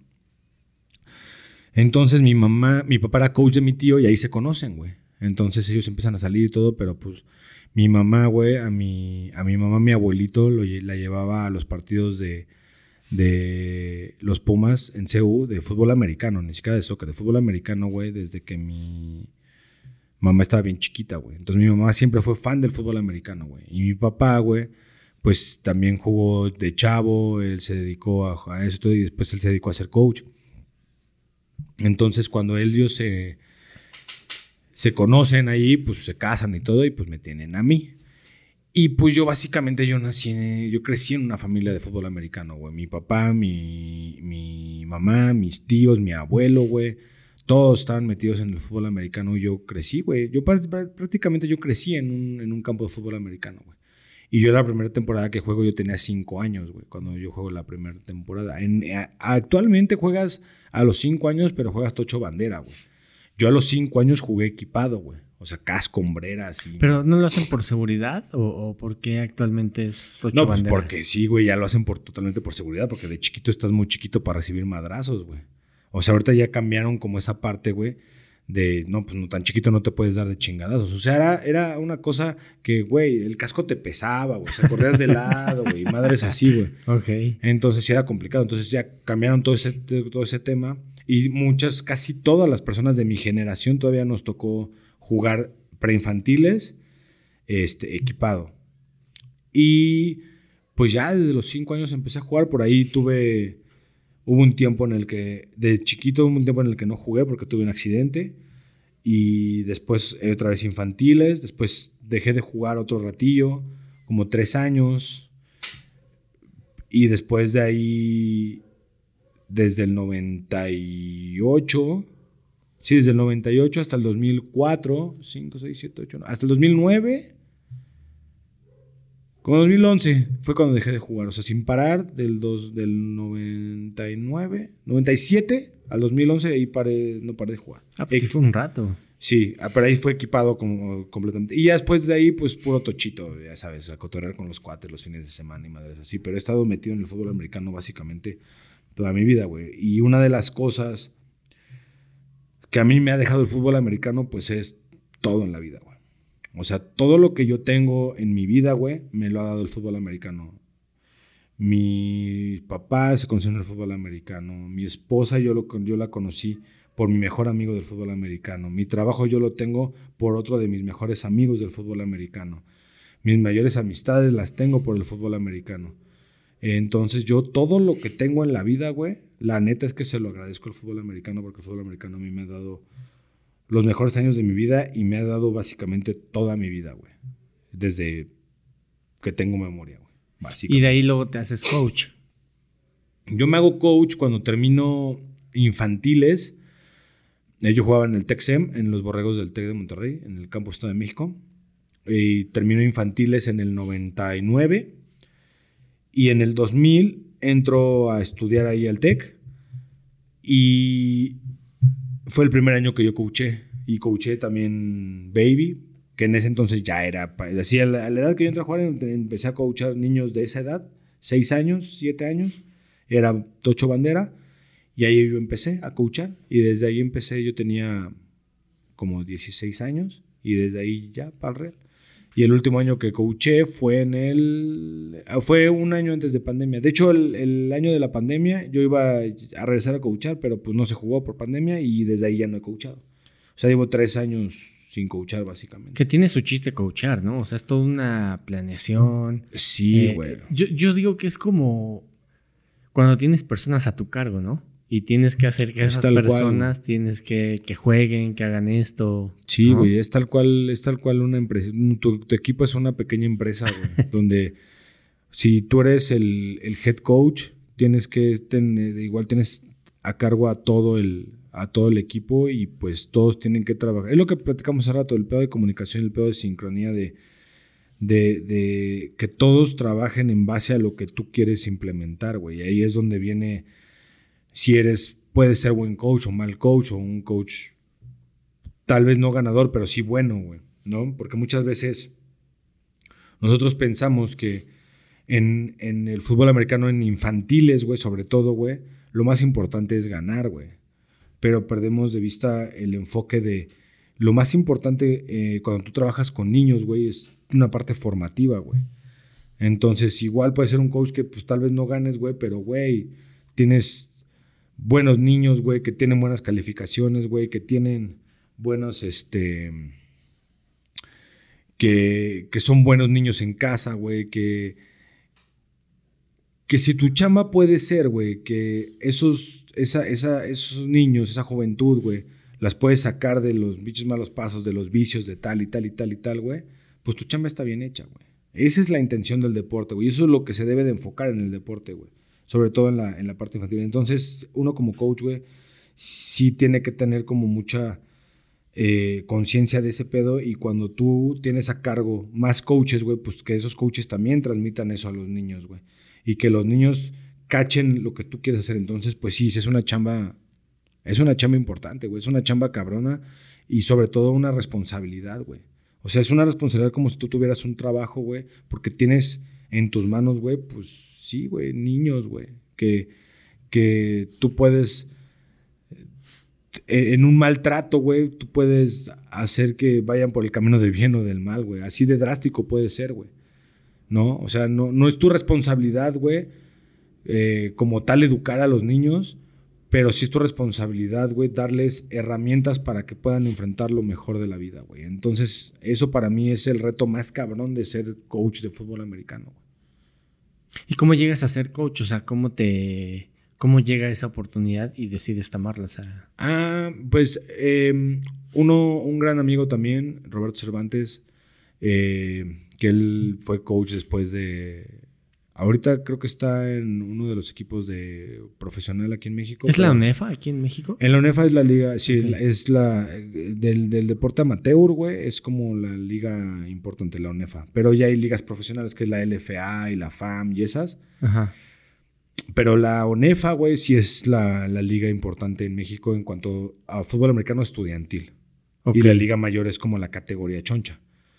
Entonces, uno de mis, de un amigo muy querido Roberto Cervantes, él me invita un día a coachar. Esa, él, él, estaba de coach en el, Tec en el Tec Estado de México y él me dice, güey, ¿qué pedo? ¿No quieres coachar una categoría de niños chiquitos? Y yo, ah, pues sí, estaría bueno. La neta es que sí, sí me gustaría. Y ahí fue cuando empiezo. Que la neta es que sí, yo ya lo que más quería, pues era coachar, güey. Porque eh, mi papá, pues, como te digo, o sea, crecí yo en el campo, pero no solamente jugando, sino que yo me iba todos los días con mi papá a los entrenamientos y yo veía a mi papá como coachaba, yo veía a, mi, a, los amigos de mi papá como coachaban. Entonces, pues, yo también quiero ser coach en algún momento cuando se puede. Entonces me llega ahí esa oportunidad y la neta es que pues me ha gustado siempre, güey. Siempre he querido Sobre todo en la parte infantil, porque siempre me ha gustado ser como esa parte formativa de, de los niños, güey.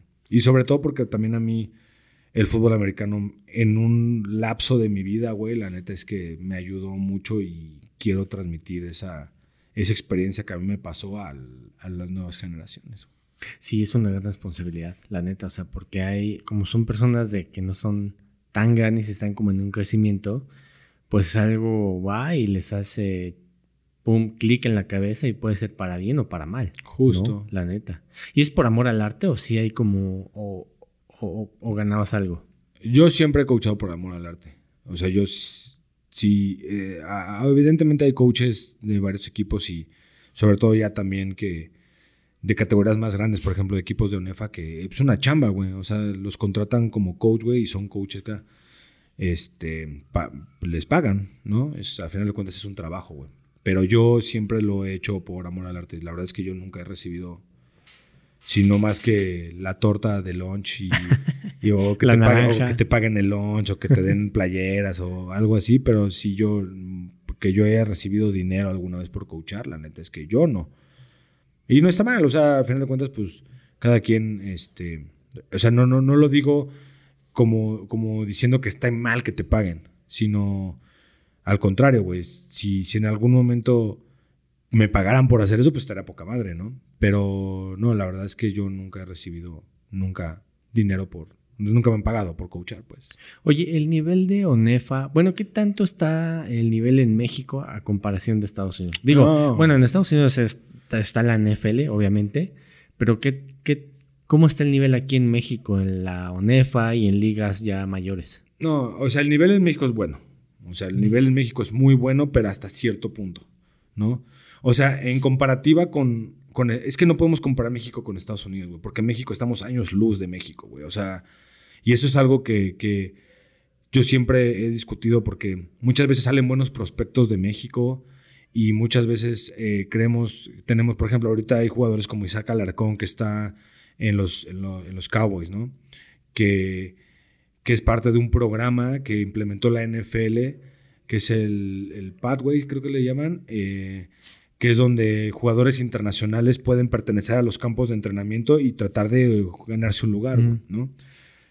Pero imagínate que él es él y otro, y Gutiérrez, se llama, ¿se Sí, él es el que está en San Francisco. Esos dos jugadores son parte de ese programa, güey, que es un programa de invitación que no solamente es de México, sino de todo el, de todo el mundo, donde hay jugadores internacionales y pues tienes que ganarte tu, tu chamba, ¿no, güey? Pero qué tan cabrón podría estar alejado que solamente hay dos jugadores mexicanos, güey. Cuando el fútbol americano en México tiene 100 años de vida, güey. ¿No? O sea, en México se juega fútbol americano de hace más de 100 años, güey. Pero la verdad es que la constitución física en algún momento llega a ser muy superior en Estados Unidos que en México, güey. Muy. ¿Será por genética? Eh, pues puede ser, no sé, güey.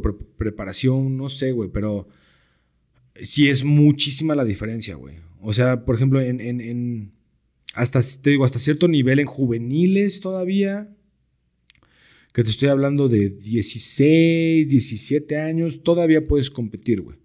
Cuando se desarrollan de 17 para arriba, güey, no hay forma de repente llega a haber equipos en México que compiten contra ciertas selecciones de Estados Unidos pero no, están, no juegan luego contra lo mejor que tienen, güey. O sea, si México, si Estados Unidos hiciera una selección de fútbol americano de 17 años con los mejores jugadores de Estados Unidos de 17 años, güey, no hay forma alguna de que ningún equipo, güey, le compita, güey, a ese equipo, güey. O sea, a esa edad, güey. Ningún país, güey.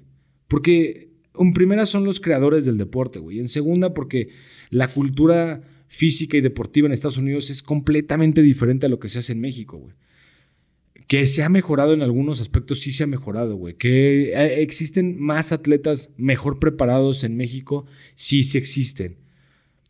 Pero en este deporte específicamente, güey, te puedes competirles en béisbol si quieres, güey. Puedes competirles hasta en fútbol. De hecho, ellos nos compiten. De hecho, ahorita ya se le está compitiendo México a Estados Unidos porque Estados Unidos ya tiene, ya, ya, ya aprendió a jugar el deporte, güey.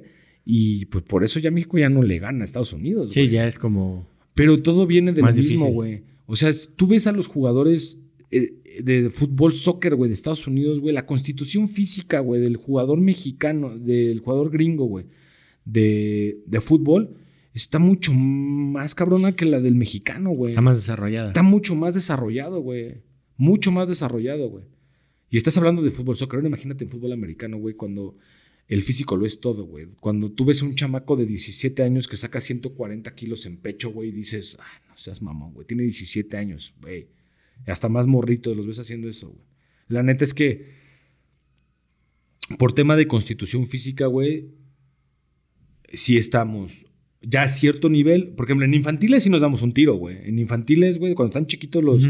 Sí, güey, porque sí hay mucho nivel en México, güey. Pero nada más crecen ellos y ya cuando crecen dan ese salto, güey, que es como del high school, güey, al college, güey, ya se perdió ahí todo, güey. O sea, en el college para arriba, güey, no hay ni siquiera tema de comparación, güey. Es otro nivel completamente diferente y estamos muy alejados de ese, de ese nivel, güey. Qué curioso, ¿no? O sea, como algo, a lo mejor puede ser la alimentación, este, este, no sé, algo que esté en la mente que digas, güey, yo voy a dedicarme al fútbol y empieza a ser como más pesas. Es que esa es la clave, güey. Esa es la clave, güey. Allá, güey, sí tienes futuro para vivir de eso, güey. Allá, güey, sí hay, hay chorrocientos mil jugadores, güey, que piensan, güey, que van a vivir de jugar en la NFL, güey, o de que eso le, de que van a ser tan talentosos, güey, que les va a dar para vivir de eso, güey. Aquí en México no, güey. Aquí en México, güey, vivir del deporte, güey, o sea, como atleta profesional, güey, puta, es una posibilidad súper remota, güey. Bueno, en Estados Unidos también, güey, pero, pero es súper remoto poder creer que yo, güey, soy atleta, güey, y voy a poder llegar a la NFL, güey. O sea, es un long shot, pero cabrón, güey. O sea, porque. Y, la liga profesional en México, güey, no te da para vivir, güey. O sea, lo que es la LFA, güey, la FAM, güey, que son ligas que están en desarrollo y en crecimiento, pues no te dan para vivir, güey. Entonces tú tienes que dedicarte, güey, primero, güey, a lo que te va a dejar, güey, para vivir en la vida, güey, sea lo que sea que hagas, güey. Y si, y si tengo chance y me da tiempo, güey, me voy a dedicar al fútbol americano. Por eso no hay tanto nivel. O sea, bueno, no es que no haya nivel, sino que no le puedes meter tanta dedicación no a, le puedes, Exacto, justamente, güey. Uno de mis, de mis grandes amigos, Guillermo Villalobos, güey. Eh, él, es, él es receptor y él jugó en la liga canadiense, güey, de fútbol americano, que también la liga canadiense tiene un montón de nivel porque muchos jugadores que ya no pueden jugar en Estados Unidos se van a jugar a Canadá, güey. Y así como él, hay algunos jugadores, güey, que pueden competir a ese nivel. Sí, sí pueden competir a ese nivel. Pero eh, Billy, que así le, así, le, le decimos a Billy Villalobos, pero él ha tenido una cultura física que yo no se le he visto a ninguna otra persona en, el fútbol americano, güey. O sea, sí te puedes meter de dedicar cabrón a las pesas y sí, pero ese güey realmente se dedicó a eso, güey. Y a final de cuentas, él tiene su chamba aparte, güey. Porque sabe, güey, que no le va a dar para vivir de eso, güey. ¿Sabes, güey? Entonces, son contados los casos, güey. O sea, los puedo contar con los dedos de las manos, güey. Que pueden llegar y decir, güey, güey, puedo llegar a la línea canadiense. Que te abren un, que te han abierto un camino y que últimamente ha habido más, sí, güey. Sí ha habido más. Y que en un futuro tal vez pueda haber, sí, güey. Y que se ha trabajado bien de un tiempo para acá, sí, güey. Pero todavía estamos muy lejos de ese nivel simplemente por la cultura que se tiene en México sobre el deporte, güey.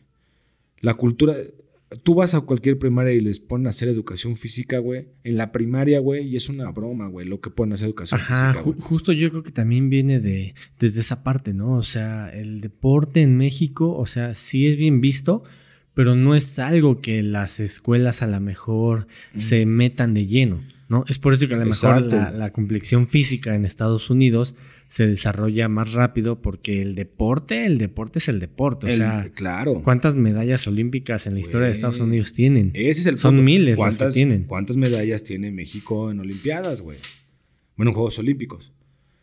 Pues, no sé, como 300 tal vez. No, menos, güey. Medallas en Juegos Olímpicos, güey. No sé, voy a buscar el dato. No, no me acuerdo, güey. Pero, güey, estás hablando que es, es, es lejos, güey. Lejos, lejos, lejos la constitución física. Y luego el deporte que dominabas, güey. Que siempre fue el gigante de la CONCACAF, güey. Acá, pues ya se te emparejaron, chato. ¿Por qué, güey? Porque estos güeyes se agarraron una cultura de agarrar y decir, güey, vamos a meterle esto. ¿Por qué? Porque ahorita tú, cuando vas a la primaria, güey, eh, o cuando vas al elementary school en Estados Unidos, güey, no vas a hacer educación física y que un profesor ahí te ponga a hacer ejercicios. No, güey. Practicas un deporte, güey. Practicas fútbol, practicas básquetbol, practicas este, fútbol americano, lo que sea, güey. Haces un deporte, güey. Y entonces tú empiezas a desarrollar, güey. Empiezas a desarrollar el deporte desde temprana edad, güey. Ya tengo el dato, perdón. ¿Cuál es? Son 73. 73, güey. O sea, 73 total, güey, de medallas olímpicas ha ganado México. 13 de oro, 24 de plata, 36 de bronce. No sé si esto sea real. Sí, México suma 73 medallas en todos sus Juegos Olímpicos. En todos sus Juegos Olímpicos, güey. Entonces, estás hablando, güey, que simplemente en unos Juegos Olímpicos tiene más medallas Estados Unidos que México en toda su historia, güey. Entonces, si lo traslada. Ahora, eso es en todos los deportes, güey. Ahora, imagínate que eso lo trasladamos, güey, a un deporte, güey, donde, pues, los, los gringos son amos y dueños de ese deporte, güey. Sí, pues, es verdad. Entonces, ¿yo qué más daría? Y es algo. Y, y, la verdad es que si algunos de mis amigos escuchan esta parte, güey, también. Es porque siempre es un tema de discusión, güey, que me dicen, güey ¿Por qué los mexicanos no pueden llegar a la NFL, güey? Güey, porque como Isaac Alarcón, güey, que es un súper talentazo mexicano, güey, porque es un güey súper cabrón y es un güey súper dedicado, hay otros 50 cabrones atrás de él, arriba de él, güey. O 100 o 200 cabrones. Ahí en Estados Unidos. Sí, güey. Y te estoy hablando de 200, güey, por decirte un pinche número más o menos, güey. Pero, güey, son un chingo, güey. Son un chingo de jugadores, güey. Entonces, güey, es un pinche no, es que, no es que el mexicano no sea capaz, güey. Es que el mexicano, por naturaleza y por constitución física y por lo que tuvo y por cultura, güey, está muy alejado en esa parte, güey, a Estados Unidos, güey. Muy, muy alejado, güey. ¿Cuánto es la estatura promedio del hombre en Estados Unidos? No sé, 1,80 tal vez. El promedio de, estatura, pues sí puede ser, no sé, 1,80. aquí está como en 1,70, 1,65, más o menos. Yo creo que debe estar, por unos 75, por ahí debe estar, pero si son 5 centímetros menos, pues puede ser, güey. Pero, o sea, un promedio de 1,80, güey, está, está cañón, güey. O sea, lo que voy, güey, no es que, y no quiero que suene a hate contra los jugadores mexicanos, güey. Y que no sea posible, güey. De que es posible, puede ser posible, güey. De que se puedan dedicar, pues sí se pueden dedicar, güey. Pero te tienes que dedicar y enfocar a eso, güey. O sea, que tú desde chiquito, güey, se les meta la cultura en la cabeza, güey, de decir, güey, ok, güey, ¿tú qué quieres hacer? Y de llevarlos de chavitos, güey. O sea, yo a un chavito lo voy a entrenar y lo voy a llevar porque yo quiero, güey. Es que también pasa eso, güey. Y es un tema que también tengo con los papás, güey. Quiero que mi chavito sea el mejor jugador, güey, de toda la pinche historia. Y yo me voy a, México. En, México, güey. Y yo me voy a dedicar para que mi hijo sea el mejor, güey. Para que mi hijo. Ah, exacto. Sí, tienes que alimentarlo. Tienes que desayunar, comer y cenar fútbol americano o la disciplina en la que estén. Pero ¿sabes qué pasa, güey? Que nunca sabemos, güey, nunca le preguntamos al niño qué quiere, güey. Y entonces, güey, tenemos niños, güey, que lo presionas y lo presionas y lo presionas y lo presionas y lo presionas porque yo quiero verme reflejado, güey. Muchos papás lo hacen, güey. Quieren verse reflejados, güey, en su niño, güey. Sin ni siquiera saber, güey, qué es lo que quieren sus hijos, güey. Tal vez tu hijo sí es buenísimo, güey. Puede ser un pinche atletazo y un crack, güey. Y tiene futuro cabrón, güey. Y puede llegar súper lejos, güey. Pero pues, ¿qué tal si el morro quiere tocar la chingada guitarra, güey? sí, sí, sí. O se quiere dedicar a otro pedo, güey. Pues, güey, y, yo lo tengo súper claro, güey. Yo siendo de una familia, güey, de fútbol americano toda mi vida, güey, y hablándote lo que te he dicho, güey, de mi familia, el fútbol americano es lo más importante en mi vida, güey. O sea, cuestión fuera familiar, güey. Pero es lo que más me ha dejado en la vida, güey. Si mi hijo no juega, güey, no tengo un pedo, güey. Si mi hijo, si yo llevo a mi hijo y mi hijo juega y es bueno, güey, y se empieza a desarrollar porque él le gusta, güey, y porque él quiere ir, güey, y porque él le nace, güey, qué chingón, güey, a huevo, no tengo. Yo quiero ser el güey más feliz, güey. Pero si mi hijo me dice, güey, no mames, güey, quiero dedicarme a dibujar, güey. O quiero dedicarme a la batería, o quiero dedicarme a ser actor, güey, o quiero ser piloto, o quiero ser astronauta, o quiero ser. Mijito, yo no te yo a mi hijo no lo voy a obligar a hacer nada, güey, que no quiera hacer, güey. La neta. Y hay muchos papás que hacen eso, güey. Entonces, ¿qué, tienes? Está muy mal, güey. Entonces, ¿qué tienes, güey? Que tienes niños frustrados, güey, llegando a la adolescencia, güey, porque se la pasaron entrenando, entrenando, entrenando, entrenando, entrenando, güey. Y nunca fue lo que quisieron, güey. Estoy haciendo lo que mi papá quiere que haga, güey. Y mi papá nunca me preguntó, entonces, ¿qué pasa? Cuando llegan, que, él tiene, que ellos ya tienen más conciencia y que, se saben que pueden tomar decisiones, güey, ¿qué pasa, güey? Pues truenan, quiebran. Sí, Porque como le voy a decir a mi papá, todo lo que ha invertido en mí, güey, desde chavito, güey, de decir, güey, lo iba a entrenar, le he dado tal alimentación acá, acá, acá, acá, y que de repente llega un punto en el que me, que me diga, güey, ya no me quiero dedicar a esto, quiero hacer otra madre. Es un pedo bien complicado. Es, es muy... Eh, pues yo creo que tiene que ver mucho, ¿no? O sea, tanto a lo mejor el, gobierno no le interesa tanto el deporte. No, no le interesa ni que, Que los papás también eh, vienen de la vieja escuela y, con que vayas a entrenar a lo mejor es más que suficiente. Pero el deporte es un estilo de vida, ¿no? O sea, yo creo que tiene que ser así. O sea, eres atleta y eres atleta y te tienes que comportar como atleta y tienes que comer como tal y tienes que ir a entrenar todos los días y, o sea, yo me acuerdo, pues una vez vi que Phelps se comía 12 mil calorías en el desayuno o en la comida o todo el día, algo así, y yo decía, no mames, o sea, ¿cuándo en la vida aquí en México vas a ver atletas de ese calibre? O sea, que digas, güey. Y ahora estás hablando de Michael Phelps, güey. O sea, Michael Phelps es el mayor ganador de medallas olímpicas de toda la historia, ¿no, güey?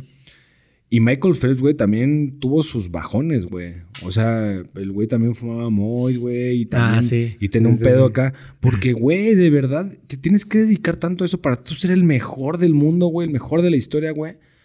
Que, güey, o sea, a un, a un chavito de 14, 15 años, güey, si tú le metes esa presión, güey, y es una presión social, es una presión de tal y tal y tal, güey, Va a llegar un momento en el que si tú no tienes una madurez, güey, o tú no tienes tus convicciones, o tú no tienes tu pedo bien estructurado de lo que tú quieres hacer, güey, te pasa lo que Simone Biles, güey.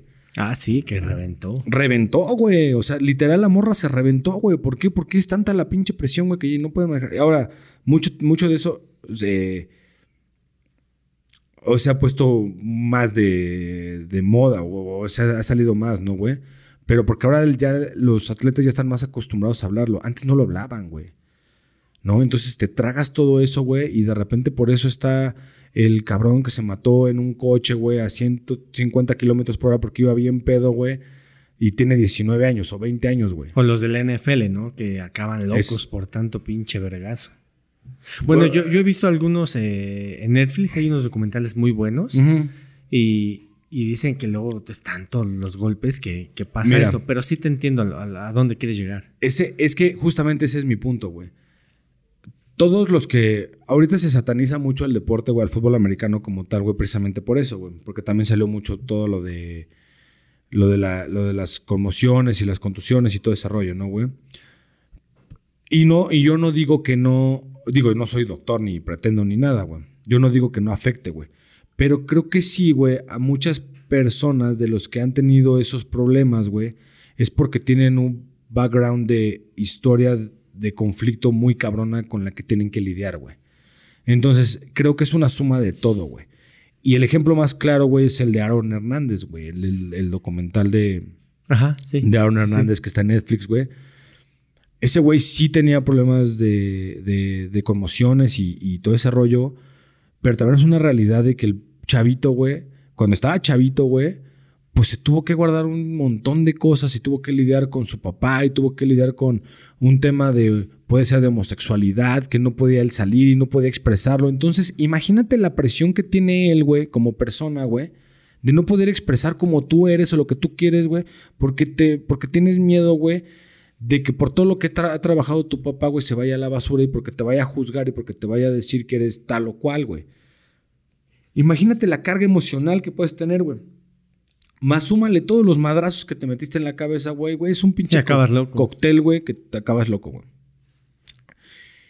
Y muchos de los jugadores a los que se han analizado, güey, si checas el background que tienen, güey, pues son personas que crecieron en familias disfuncionales, güey, que crecieron con un montón de problemas, güey.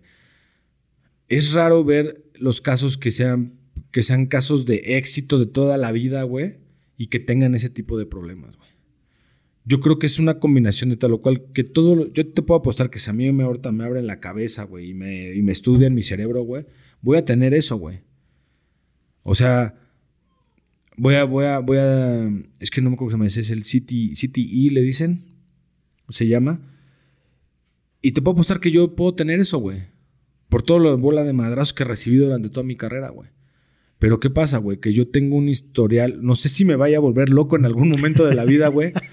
pero yo te puedo decir que tengo 39 años, güey. Voy a cumplir 39 años, güey. Y, güey, no sé si estoy loco, no sé, güey. Pero vamos, o sea, lo que voy es que sí se tarizan mucho eso, pero creo que no solamente es eso, sino es una, es un todo, güey. O es un todo de, de, de cómo yo cómo, cómo llevaron la vida, güey, cómo me desarrollé, güey, cómo crecí, cómo fui, güey. Y el caso eh, número uno es Aaron Hernández, güey. Aaron Hernández colapsó, güey. Colapsó, güey, por todo lo que pasó atrás de él, güey. Más los madrazos. Completamente, güey. Sí, es verdad. Por eso es, por eso es, eh, por eso es lo que te comentaba, güey. es bien importante escuchar a los hijos, güey. Escuchar qué es lo que quieren, güey. Cómo, cómo lo quieren vivir, cómo lo quieren hacer, güey. Y saber si sí son para tal o para cual deporte, para tal o cual situación, güey. Si yo a mi hijo lo quiero convertir, güey, yo quiero que mi hijo llegue a la NFL, güey. Pero pues tal vez mi hijo quiere tener una banda de rock exitosa, güey. Pues, güey, no lo voy a obligar a que quiera ir a la NFL, ¿verdad, güey? O sea, no, no, no va, no, no se trata de eso, güey. Hay que escuchar a los hijos, güey, y hay que saber para qué están y para qué no están, güey.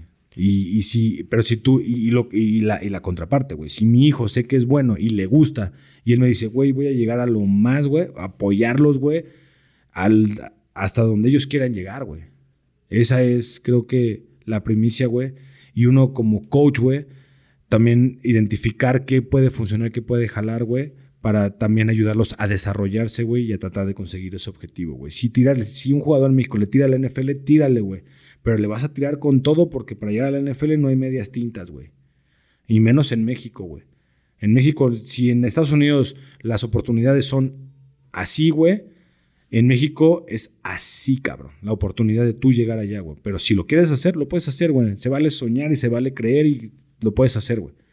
Pero es un tema súper complejo y es un, y es un proceso súper cabrón. Que lo puedes hacer, sí, sí lo puedes hacer, güey. Pero que en México todavía está muy lejano, también es una realidad que todavía en México, güey, todavía está muy lejana esa posibilidad de que más jugadores mexicanos puedan llegar a jugar a ese nivel. Sí, es verdad, es verdad. Pero bueno, amigo, se nos acabó el tiempo, estuvo bastante interesante. está muy chida, está muy chida la plática. La verdad es que se, pasa bien rápido esto, güey, ni me di cuenta, güey. Casi dos horas.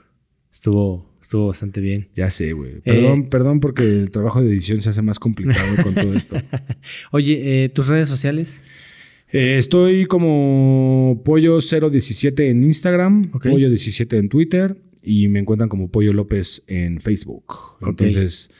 Eh, vamos a retomar lo del podcast de Zona de Gol. Ah, tienes, sí, ah, cierto. Sí, tengo ahí, el, tengo ahí con mi compa, el Moroquito, que también trabaja conmigo en ESPN. Tenemos ahí, vamos a sacar la nueva temporada de Zona de Gol, ahora que empieza la temporada de NFL. Entonces, eh, vamos ahí a estar compartiendo información y, todo el rollo. Entonces, para que nos estén escuchando, hablamos estos temas relevantes de fútbol americano y más. que son muy interesantes, la neta. Sí, la verdad es que estos temas los hemos tocado con invitados, güey, y, se han puesto buenos. Entonces vamos a tratar de, hacer, de llevarlo de la misma manera, güey. Son temas que le interesen a la, a la gente que, sobre todo, que tienen dudas de llevar o no a sus hijos a jugar en algún momento, pues estaría chido que, que ahí luego le desean un volteón. Entonces, Zona de Gol MX, ahí encuéntranos en Facebook y en Instagram.